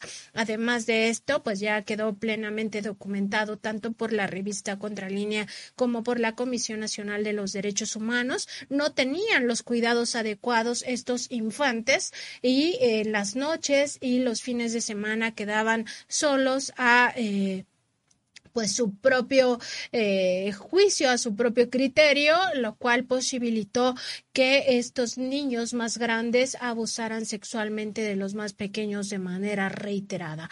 Uno de ellos, la primera de las víctimas, pues eh, tenía una discapacidad mental y eh, sin importar esto tampoco, ahí los dejaban a su suerte en este refugio. Nos parece muy grave que este caso pues continúe en la impunidad. Los hechos ocurrieron en mayo de 2020. Sin embargo, hasta la fecha, pues Rosy Orozco no ha sido llamada a cuentas. En este mismo contexto, resulta que la Fiscalía de la Ciudad de México sería la única autoridad que podría buscar justicia en el caso de estos tres infantes que fueron víctimas en uno de los refugios ubicado en la alcaldía Coajimalpa y como ya lo hemos informado aquí en este espacio, la Comisión Unidos contra Trata denunció estas conductas en el Estado de México para generarse un manto de impunidad, sobre todo a favor de sus directivos, quienes han escapado de ser juzgados por sus múltiples negligencias. Al respecto, la Fiscalía General de la República determinó que no es competente para atender el asunto, pues solo tiene facultades en casos de trata donde se involucran a extranjeros o los mexicanos son sacados del país ilegalmente con fines de trata. Esas son las dos modalidades que por las cuales puede la Fiscalía General de la República entrar a estos casos. Son los únicos eh, eh, donde se considera que hay fuero federal. En otros casos eh, se trata del fuero común y por ello sería la Fiscalía General de Justicia de la Ciudad de México la única capacitada para pues investigar estos hechos, sobre todo determinar dónde ocurrieron, porque hasta ahora pues se ha basado en una mentira, ha dicho la organización que ocurrieron en el Estado de México, cuando eso es absolutamente falso. Su albergue, su refugio para varones estaba ubicado en la alcaldía Coajimalpa, su refugio eh, para niñas, para mujeres, estaba ubicado en el Estado de México. Sin embargo, pues ellos argumentaron ante las autoridades de eh, aquella entidad. Eh, encabezada por Alfredo del Mazo Maza, que ahí habían sido eh, los hechos para con ello generar este manto de impunidad. Así es, Nancy Flores, y recordarle a la audiencia que este tema fue dado a, conocer desde febrero de eh, 2021 eh, a través de nuestra publicación. Había, se había documentado este caso, se buscó a Rosy Orozco, quien, eh, pues, de una manera cínica dijo que estos hechos, estas violaciones ocurrían en todos lados y que, bueno, es una manera en la que de algún modo normalizó la violencia contra estas víctimas de trata. Se llevó, se llevó a, caso, a cabo el juicio contra los dos menores que habían abusado de los pequeños y eh, todo esto en un eh, ambiente de, de, irregularidades. Ya los expertos nos hablaban de que primero los niños debían estar, eh, pues sí, divididos por edades en, en estos segmentos etarios que les llaman, que debían estar vigilados constantemente y esto no ocurrió. Nosotros pudimos documentar que eh, pues los niños eh, sufrían eh, esta, este abuso que inclusive en una de las casas del refugio pues escuchaban los llantos de los pequeños, los vecinos fueron eh, a denunciar qué era lo que estaba pasando.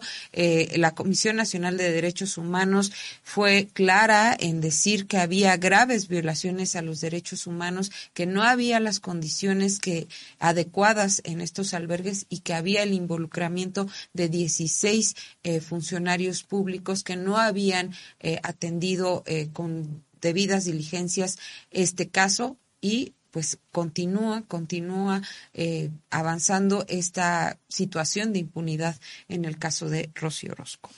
Hay que recordar que ante la insistencia de Contralínea, que ha llevado este tema en varias ocasiones a la conferencia matutina del presidente López Obrador, la Secretaría de Gobernación y la Secretaría de Seguridad y Protección Ciudadana, pues emitieron esta solicitud a la Fiscalía General de la República para que realizara un análisis penal que acompañara la recomendación 72 diagonal 2022 de la Comisión Nacional de los Derechos Humanos que versa precisamente sobre este caso de los tres infantes abusados sexualmente en estos refugios de Rocío Orozco. Eh, sin embargo, al consultar a la FGR, pues lo que nos han informado es que no se puede hacer este acompañamiento toda vez que no tienen pues eh, competencia. Es lo que nos han dicho, sobre todo nos han explicado que en el caso de que la Fiscalía General de la República pues omitiera esta situación de que se trata de un asunto del fuero común, eh, lo que acontecería es que al presentar el caso, al tratar de judicializarlo, los jueces lo rechazarían por eh, justamente esta parte que la Fiscalía General de la República no tiene tiene competencia y por tanto lo que nos han informado es que no van a destinar recursos eh, infructuosamente a un caso que no puede prosperar en esa instancia, que lo conveniente es eh, precisamente que se abra en una instancia del fuero común, en este caso pues que sea la Fiscalía General de Justicia de la Ciudad de México, donde se abra. Tuvimos la oportunidad de hablar con la fiscal Ernestina Godoy y en ese contexto ella nos eh, comentaba que solo si hubiera una denuncia podrían abrir una carpeta de investigación. Honestamente, a estas alturas de esta investigación periodística a la que le hemos dado seguimiento desde febrero del año pasado, todo pareciera apuntar a que ninguna autoridad va a hacer justicia por estos pequeñitos. Hay que decir que en este caso el hecho de que apunten que ya se juzgó a los dos adolescentes por estas violaciones es eh, realmente una tomada de pelo para todos eh, los ciudadanos, para las propias víctimas, porque estos niños no estaban en condiciones, en las condiciones adecuadas, se los habían eh, indicado a la Comisión Unidos contra Trata cuando se los entregaron. Estos niños eh, que abusaron sexualmente de los otros tenían que tener condiciones específicas para restaurar su vida. Eh, no estaban en una situación en la cual pudieran tener control eh, de sus propias necesidades, incluso de toda la afectación psiquiátrica, psicológicas que sufrieron por ser víctimas de trata sexual. Entonces no es su culpa y no pueden estar diciéndonos que ya se hizo justicia porque esos niños fueron juzgados y condenados. Eso no es justicia ni aquí ni en ninguna parte del mundo. Eso es echarle la culpa a las víctimas, revictimizarlas y eso no se puede permitir eh, en nuestro país y de ahí la indignación que causa este eh, caso, Erika. Así es, y ahí es la pregunta, ¿dónde estaba la tutela de esta exdiputada panista, Rocío Orozco, luego de que permitía que, por ejemplo, estos niños tuvieran acceso a Internet e incluso tenían eh, pues acceso a pornografía, se les dejaba, eh, como ya lo comentamos, eh, en convivencia normal, o sea, no había esta segmentación etaria como debía ocurrir, no había vigilancia todo el tiempo, los fines de semana también los llegaban a dejar solos, es decir, no había la responsabilidad de quien eh, también eh, obtiene eh, donativos millonarios para el supuesto resguardo y cuidado de eh, los menores que tienen y que pasaron por estos terribles hechos de trata de personas. Y bueno, aquí en este texto que ya también puede ver en contralínea, eh, comentamos que ello porque la organización de Rocío Orozco denunció las violaciones sexuales ante autoridades del Estado de México a pesar de que ocurrieron en el refugio para varones que se ubica en la alcaldía de Coajimalpa. El argumento que esgrimió 중요. Comisión Unidos contra Trata fue que los hechos sucedieron en el albergue ubicado de Naucalpan. Sin embargo, este último estaba alojado para destinar a niñas víctimas de trata y no a varones. Hay que comentar, Nancy, que desde que se llevó este caso a la conferencia de prensa matutina del presidente Andrés Manuel López Obrador, pues han sido distintos los funcionarios públicos que supuestamente lo han revisado y pues con esto que dice la fiscal de la Ciudad de México de que hasta que no haya una denuncia formal, me pregunto, pues entonces, eh, ¿quién, ¿quién va a tomar el caso? Eh, ¿Quién podría hacer esta denuncia? ¿Y quién va a rescatar, que es lo que hace falta, a estos 21 menores que siguen en manos de esta exdiputada panista Rocío Orozco, que ya se demostró no está haciendo su trabajo? Esta mentira en la cual se ha basado la estrategia legal de Rocío Orozco pues implicaría también un delito de falsedad de declaraciones ante autoridades ministeriales en caso de que algún día la autoridad eh, de la Ciudad de México eh, pues haga lo propio y busque justicia para estos tres pequeñitos víctimas de trata y después abusados sexualmente en este supuesto refugio. Asesorada por el abogado Samuel González Ruiz, ex titular de la unidad especializada en delincuencia organizada de la entonces Procuraduría General de la República. Eh, justamente Rocío Orozco basó su estrategia legal en acudir con autoridades afines. Así, la amiga del gobernador Alfredo del Mazo Maza consiguió que la carpeta de investigación abierta por la Fiscalía General de Justicia del Estado de México en torno a las responsabilidades de los directivos de Comisión Unidos contra Trata no la alcanzaran.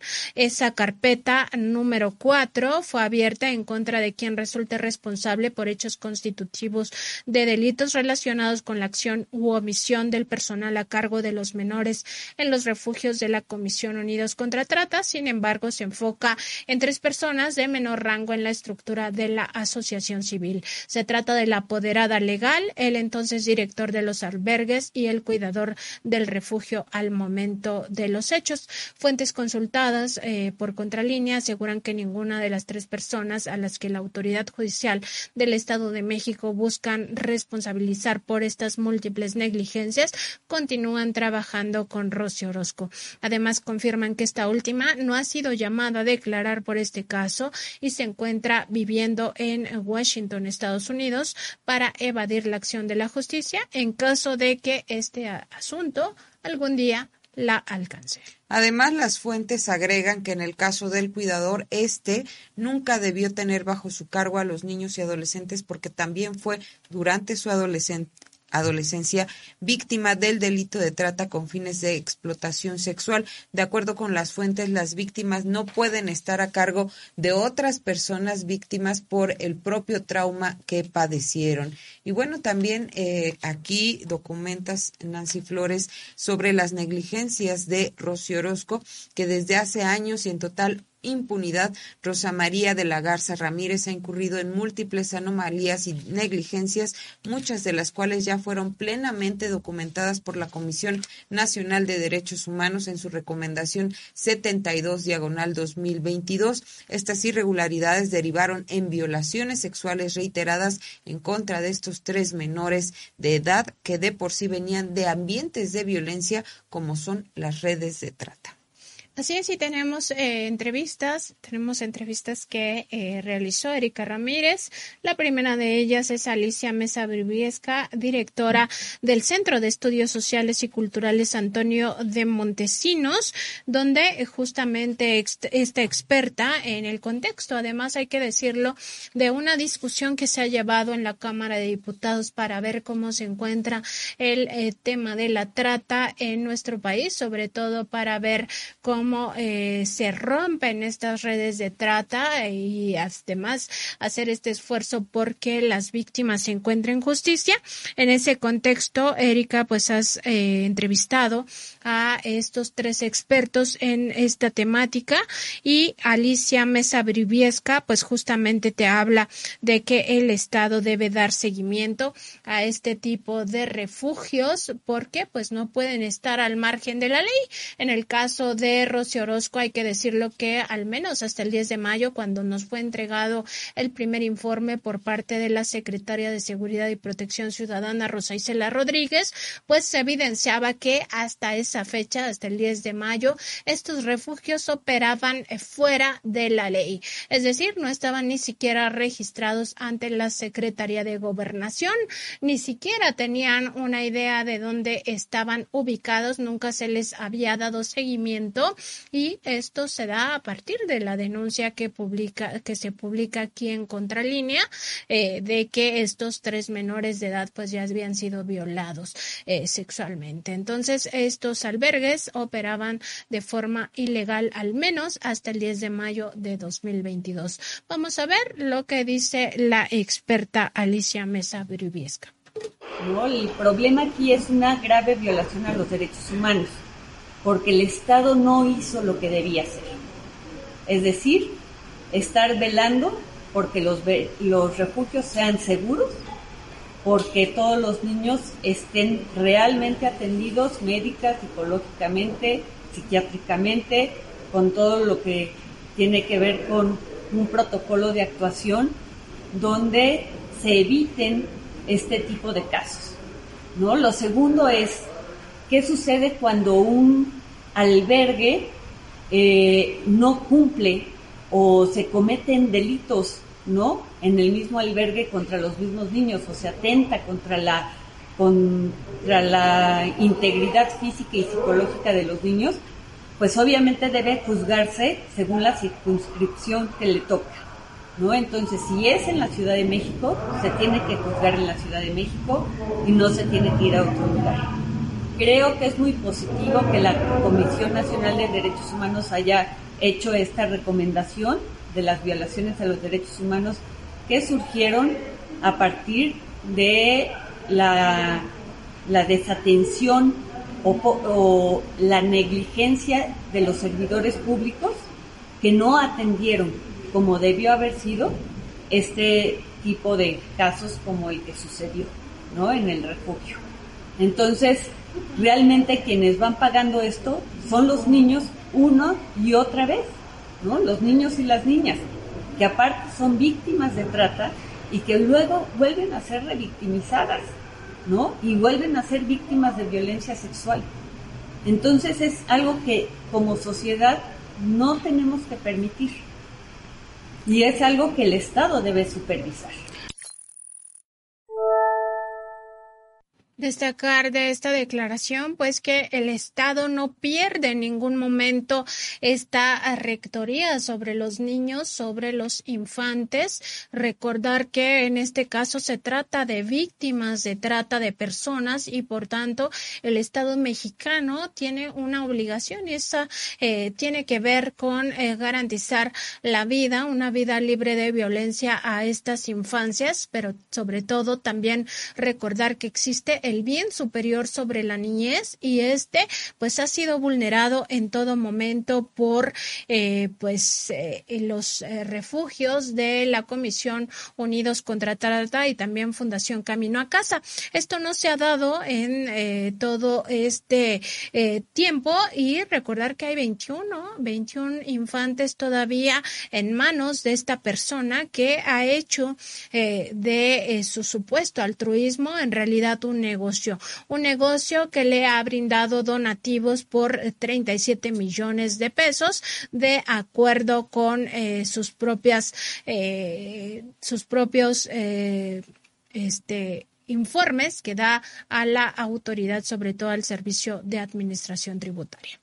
Y decir, Nancy Flores, que esta entrevista se dio en el marco del séptimo Congreso Latinoamericano y Caribeño sobre trata de personas y tráfico de migrantes, donde Alicia Mesa Vibriesca pues, nos decía que desde, desde que se expuso el caso, es decir, desde febrero de 2021, se debió de llevar una investigación a fondo. Vamos a ver lo que nos comenta.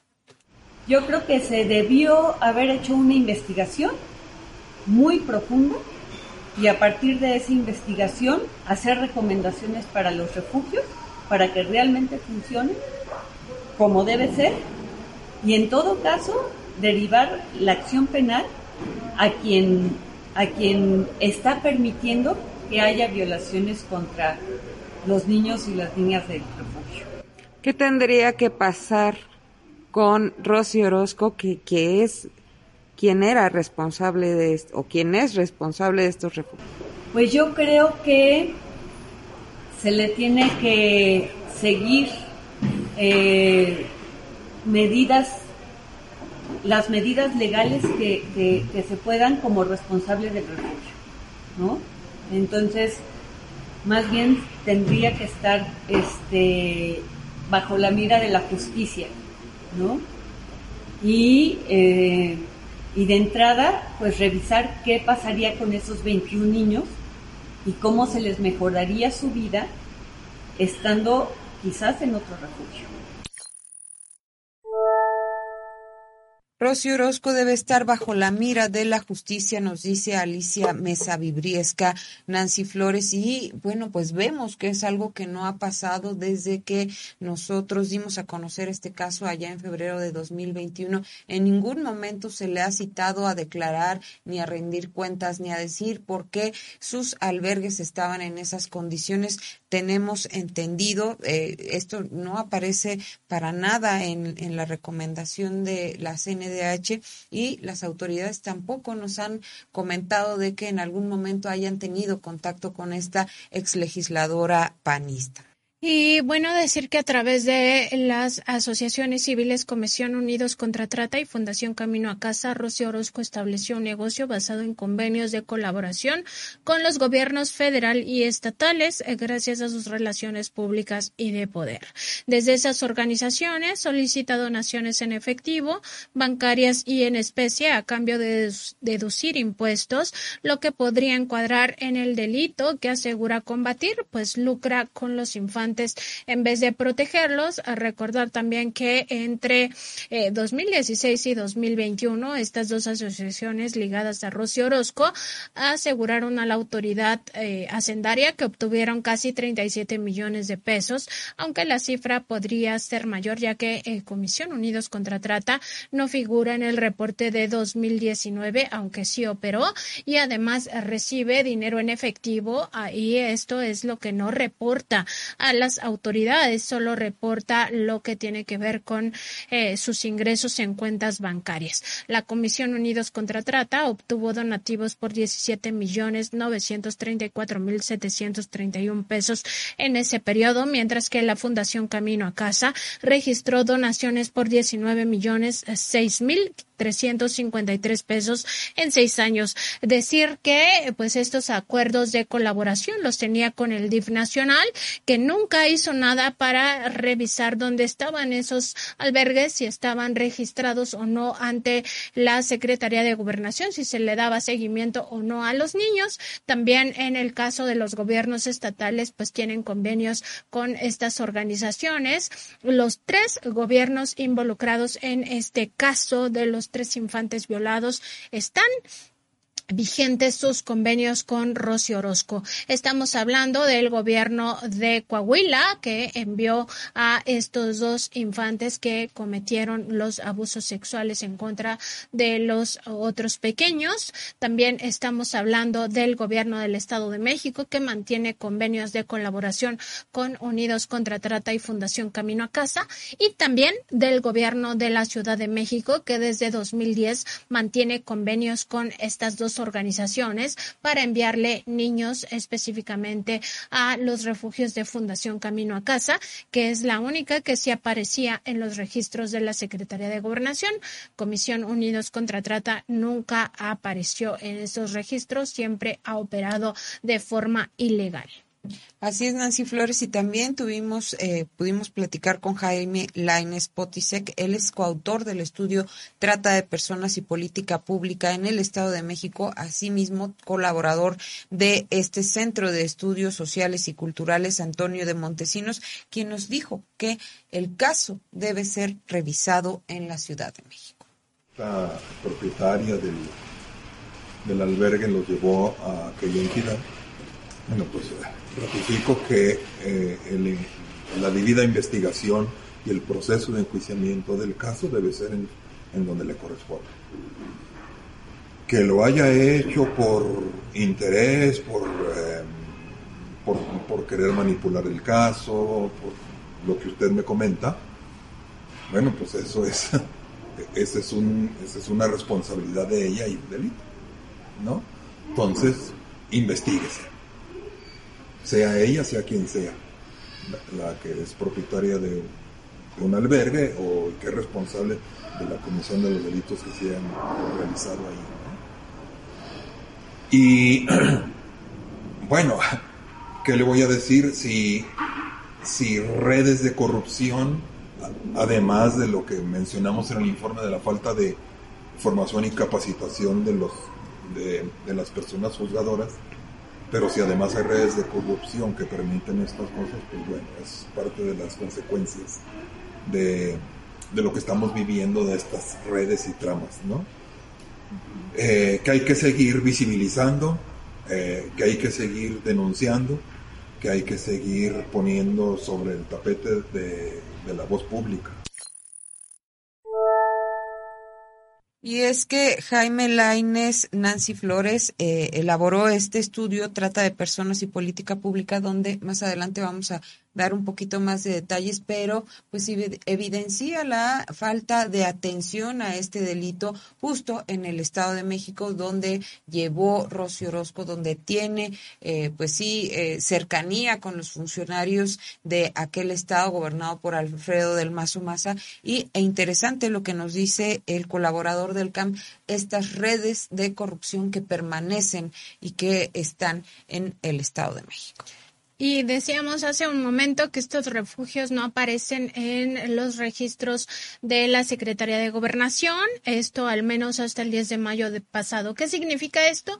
Que han operado totalmente en la clandestinidad, eh, que nunca se les ha hecho ninguna revisión o no se les había hecho ninguna revisión hasta que eh, se expone este caso de los tres infantes eh, violados sexualmente en estos refugios y recordar que pues justamente en este registro de los centros de asistencia social ante la Secretaría de Gobernación es un requisito indispensable para todos los particulares, es decir, asociaciones privadas y de la sociedad civil que brinden servicios de protección consistentes en alojamiento residencial a grupos sociales vulnerables.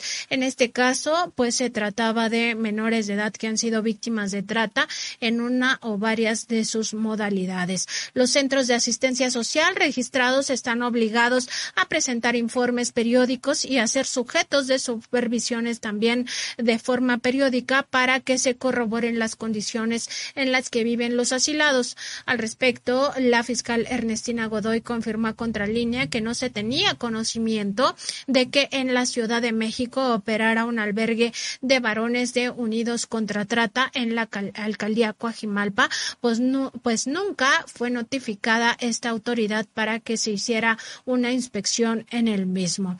Previamente, el DIF nacional y la Procuraduría Federal de Protección a Niñas, Niños y Adolescentes habían confirmado esa misma situación, igual que la Comisión Nacional de los Derechos Humanos. Al respecto, en uno de los eh, expedientes que nos dio a conocer la Secretaría de Seguridad y Protección Ciudadana, se lee que después de tener conocimiento de la nota periodística de Contralínea, se hacen diversas solicitudes de información tanto a autoridades federales como SEGOP e INDESOL, que es el Instituto Nacional de Desarrollo Social, así como del Estado de México y de la Ciudad de México para obtener antecedentes oficiales del caso y hacer una intervención oportuna por parte de la Procuraduría Federal de Protección a Niñas, Niños y Adolescentes pues al ser centros que no están registrados en el Registro Nacional de Centros de Asistencia Social, una de las dificultades para intervenir radicaba en el desconocimiento de sus domicilios. Eso es lo que nos apuntaba la Procuraduría Federal de Protección a Menores, eh, que pues no tenía ninguna idea de qué es lo que estaba pasando en esos albergues de la Comisión, a pesar de que el DIF, que es el órgano rector de esta Procuraduría, sí tenía convenios con Rocío Orozco. No está registrada ante, la Secretaría de Gobernación le permitió a Comisión Unidos contra Trata operar en cualquier inmueble sin ninguna adaptación especial que brindara mayor seguridad a los infantes. De hecho, las casas y departamentos donde ubicó los supuestos refugios fueron en comodato gracias a su relación con el expresidente Felipe Calderón Hinojosa Nancy Flores. Y justo en torno a este tema hablamos con Gabriela Luis Ruiz Ella es profesora de carrera de la Escuela Nacional de Trabajo Social de la Universidad Nacional Autónoma de México, quien nos explica que ha habido un adelgazamiento eh, importante en eh, pues en los albergues un adelgazamiento por parte de la participación del Estado para estar atentos a estos refugios que operan, pues hay que decirlo, podría ser clandestinamente, porque si no están eh, registrados, están eh, de manera ilegal. Vamos a ver lo que nos comentó la doctora en Trabajo Social, Gabriela Ruiz Serrano. Esta realidad y estos números no son menores, porque estamos hablando de que la gran población o el gran número de niñas y niños en situación de institucionalización se encuentran en manos privadas. Y esto expresa un importante desplazamiento del Estado en donde la responsabilidad se deposita en privados que funcionan con dinero, no necesariamente público. Desafortunadamente hay muchos imaginarios sociales que alimentan esta perspectiva, en donde se cree que cuando un niño o una niña llega a un espacio de cuidado alternativo, per se se restituyen sus derechos. Pero ¿qué pasa cuando estos centros de asistencia se configuran como espacios de riesgo, en donde al interior no se cuenta con modelos consistentes de atención y muchas veces se mercantiliza y se revictimiza. ¿Y qué quiero decir con esto? Hemos hecho una revisión importante en la Escuela Nacional de Trabajo Social, en donde hemos hecho una revisión de por lo menos 30 casos documentados del año 2000 a la fecha, donde se han vinculado instituciones, organizaciones de la sociedad civil, en donde se ha mercantilizado el cuerpo de las niñas y los niños de maneras diversas. Explotación sexual, explotación laboral, mendicidad forzada, tráfico de órganos, adopciones ilegales. Eh, desde el punto de vista académico, a este tipo de eh, violencias se les ha denominado la trata eh, con fines de, le han llamado la trata de cuello blanco, en donde desafortunadamente pues estas organizaciones que aparentemente atienden a niñas y niños sin fines lucrativos terminan lucrando con la vida de estos. Y eso colocado en un marco de impunidad, de inoperancia estatal, pese a que se cuenta con observaciones importantes por parte de la Comisión Nacional de Derechos Humanos, poco se expresa o poco se trabaja realmente. La trata de cuello blanco, dice la doctora Gabriela Ruiz Nancy Flores, este concepto yo no lo había escuchado, pero ya que lo desarrolle y que eh, nos explica cómo es que, eh, pues sí, justo como lo que está haciendo Rocío Orozco de hacerse, de allegarse eh, recursos monetarios para, este, pues sí, para fortalecer las finanzas de sus organizaciones y no en realidad atender los, eh, pues sí, los delitos o a las víctimas de estos delitos, pues se configura en este concepto que la, eh, la trabajadora social, la doctora en trabajo social nos dice trata de cuello blanco. Y otra parte que es importante destacar de la doctora Gabriela Ruiz Serrano, pues es esto de eh, cómo se adelgazó el Estado. Hasta eso lo privatizaron, hasta los refugios los privatizaron y esto es parte del resultado de cuando se deja en manos privadas estas áreas tan sensibles eh, donde el Estado mexicano debería de tener absolutamente todo el control. Al respecto, recordar que el presidente López Obrador nos respondió eh, en una de sus conferencias matutinas que sí, que esta vez el Estado mexicano se haría cargo ya de los refugios para víctimas de trata de personas. Esperemos que eh, pues en este gobierno se concrete esta eh, recomendación que hacían en su momento tanto la Secretaría de Gobernación como la Secretaría de Seguridad y Protección Ciudadana porque se trata de un tema urgente. También le preguntaste, Erika Ramírez, a la doctora Ruiz Serrano acerca de estos 21 niños que aún se encuentran en resguardo de la Comisión Unidos contra Trata. Vamos a ver lo que te respondió al respecto. Bueno, creo que hay un papel muy importante que tenemos desde las organizaciones de la sociedad civil, pero que también tenemos desde la academia y desde los tomadores y tomadoras de decisiones cuando ya se ha hecho visible una situación de mercantilización de las niñas y los niños, hay una urgencia por poder atender a estas niñas y niños, pero también fincar responsabilidades. Es decir, que las personas responsables de la comisión de estos delitos, porque es un delito, no pueden quedar impunes y no solamente mirar el síntoma, es decir, no solamente reflexionar o tomar una decisión paliativa en términos de eh, es que este, este, esta persona o este sujeto fue quien cometió un delito, porque no nada más no individualizar el problema. Esto tiene que ver con elementos de carácter estructural.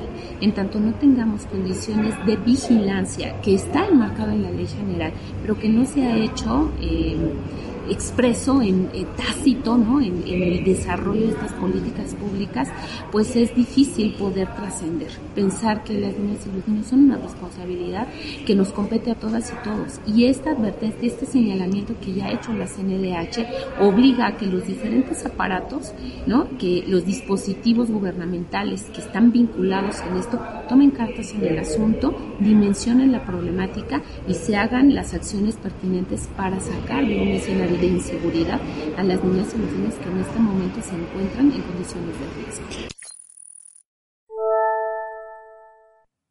Sacar de este escenario de inseguridad a las niñas y niños que se encuentran en situación de riesgo, es lo que eh, comenta la doctora Gabriela Ruiz Serrano y también destacar esta parte eh, cuando dice no pueden quedar impunes estos casos. Pues sí, es que la impunidad es un patrón de repetición. Cuando la gente queda impune puede repetir sus crímenes y decir que, eh, pues en este caso, la panista Rosy Orozco ha trasladado su modelo en tanto se resuelve este asunto en México, lo ha trasladado a, países de Centroamérica y también a Estados Unidos. Ya montó allá eh, una organización civil para hacer de las suyas como lo hizo en México. Pues esto forma parte de los eh, resultados de la impunidad, Erika. Así es, y también la doctora eh, Gabriela Ruiz Serrano nos habló sobre lo que debe pasar con Rosy Orozco y estos funcionarios que aparecen en la recomendación 72 eh, diagonal 2022 emitida por la Comisión Nacional de Derechos Humanos y que son 16 funcionarios los que estuvieron involucrados en todo este entramado y que no hicieron nada para atender a estas víctimas de trata. Vamos a ver lo que nos comentó la doctora. Desde el punto de vista jurídico habrán de seguirse los canales pertinentes, desahogar en todo caso la carpeta de investigación y por supuesto al estar ella vinculada y no solo ella sino las personas que colaboran con ella pues que puedan rendir cuentas y en todo caso exhibir las pruebas necesarias para poder eh, pues tener los elementos necesarios para una toma de decisión que sea la más pertinente. Es indispensable que estas niñas y niños estén en condiciones de seguridad que se encuentren en espacios libres de violencia, porque ese es un derecho que ellas y ellos tienen, que se encuentren eh, al cobijo del Estado, ¿no? Eh, con, bajo las instituciones que correspondan, siempre que éstas puedan dar evidencia del cuidado pertinente y del cuidado seguro. Las niñas, los niños necesitan y requieren escenarios que les permitan poder resarcir los efectos del maltrato que ya han vivido. Sabemos que las niñas, los niños que viven en espacios de cuidado alternativo vienen de las más terribles violencias. Es la última, la punta del iceberg, ¿no? Y la última eh, estrategia de política pública que el Estado tiene para su protección. El dejarlos en un escenario hostil y un escenario de maltrato los hace proclives a una revictimización y hay una responsabilidad estatal de las dos profesionales que trabajan en estos escenarios. Pues ahí están las palabras de la doctora Gabriela Ruiz Serrano, profesora de la Escuela Nacional de Trabajo Social de la UNAM, Nancy, quien nos enfatiza que, que los niños permanezcan en un ambiente hostil, como ya se ha documentado que se tiene en estos albergues de la Comisión Unidos contra Trata, pues los revictimiza y los vulnera todavía más. Y bueno, hablábamos de que justo las organizaciones que encabeza Rosy Orozco no se encuentran eh, registradas ante la Secretaría de Gobernación como debiera ser. Estas ilegalidades pues posibilitan eh, diversas irregularidades en el marco del ejercicio que eh, lleva a cabo esta organización que habría de decirlo parece más una organización lucrativa más que eh, de atención a víctimas de trata. Así es, y bueno, el hecho de que nunca fuera supervisada por las autoridades federales y locales permitió precisamente o dio pie a estas violaciones sexuales en contra de eh, los eh, tres niños eh, menores de edad y víctimas de trata. rápidamente decir que como parte de los testimonios plasmados en la recomendación de la Comisión Nacional de los Derechos Humanos, está la declaración judicial de la víctima 2, uno de estos pequeñitos que fueron violados sexualmente, en la cual eh, se da cuenta de lo siguiente de eh, esta, eh, este testimonio es del 8 de diciembre de 2020. Y en este, el niño detalló que en el dormitorio pernoctaban seis niños abajo y tres niños arriba, que los de arriba eran mayores, que para llegar arriba hay unas escaleras negras, que es un mismo cuarto, que no hay puerta, que el día en que sucedieron los hechos en su agravio estaban jugando pijamadas y que esto es cuando duermen todos abajo. Al respecto, hay que subrayar dos puntos de esta declaración de este pequeñito que sufrió el abuso sexual. Eh, primero, que en el albergue ni siquiera había puerta que separara a estas recámaras de los niños grandes con la de los niños más pequeños. Y segundo, que los niños podían hacer pijamadas porque no había quien los cuidara durante las noches y los fines de semana cuando se quedaban a su suerte. Pues es parte de las ilegalidades que propició el hecho de que ninguna autoridad se diera a la tarea de exigirle a la Comisión Unidos contra Trata, ya que tenían estos convenios de manera sistemática, que eh, rindiera cuentas de cómo estaban eh, y en qué condiciones estaban estos refugios para eh, niños víctimas de trata de personas. Así es, y recalcar que los supuestos refugios nunca proveyeron a los infantes de condiciones adecuadas para vivir libres de violencia. Ejemplo de ello es el hecho de juntar a todos los menores sin reparar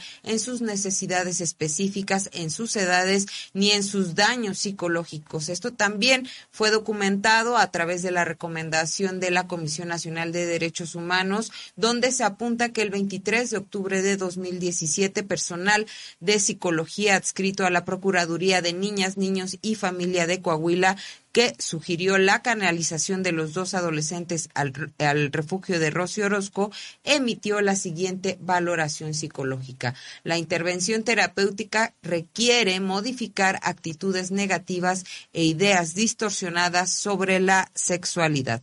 Merece especial mención en este último punto, sobre todo en el caso de adolescentes varones que han sido víctimas de abuso, como es el caso de la víctima 4 y 5, cuando se trate, como es el caso de víctimas varones. Se debe llevar a cabo una intervención psicoeducativa orientada a controlar el riesgo de que la víctima se convierta con el paso del tiempo en un agresor sexual. Esto se anticipó desde 2017 con el traslado y no se hizo nada y no se hizo nada más que responsabilizar a estos dos adolescentes de todo este tema para exculpar a Rosy Orozco y a toda la directiva de esta organización Comisión Unidos contra Trata y también Fundación Camino a Casa.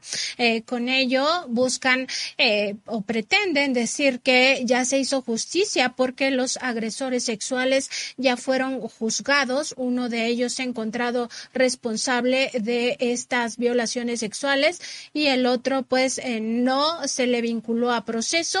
en esos dos casos pues no se puede decir que hubo justicia porque los niños, estos adolescentes, tampoco tenían la culpa. Se había dicho por parte de los psicólogos de Coahuila que necesitaban condiciones restaurativas muy específicas para no convertirse en agresores sexuales y eso no se les dio, no se les brindó en estos supuestos refugios de Rocío Orozco.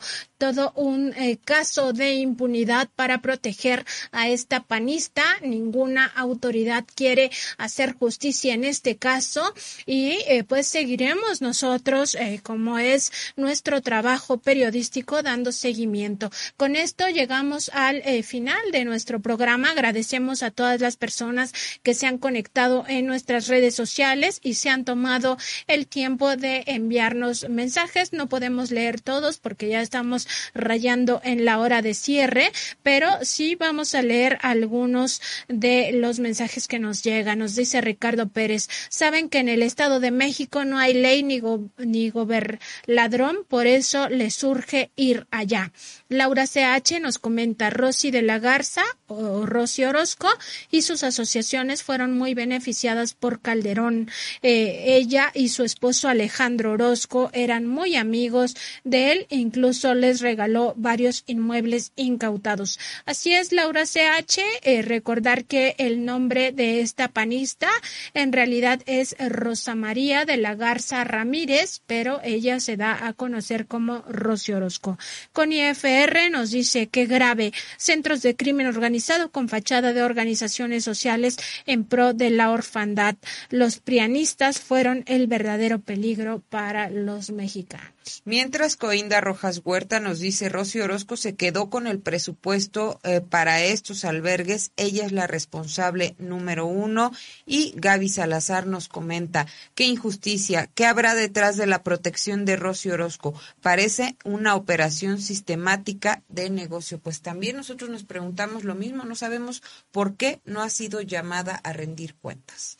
Y esperamos que pronto ya sea llamada a rendir cuentas. Por supuesto, los esperamos el día de mañana y agradecemos a nombre de nuestros compañeros en la producción.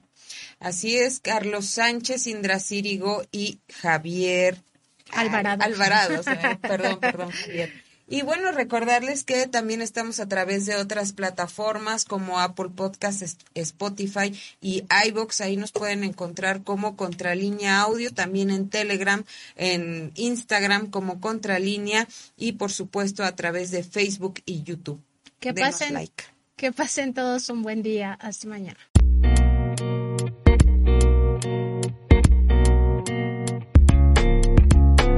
Contralínea Audio presentó el programa informativo de la revista Contralínea, Periodismo de Investigación.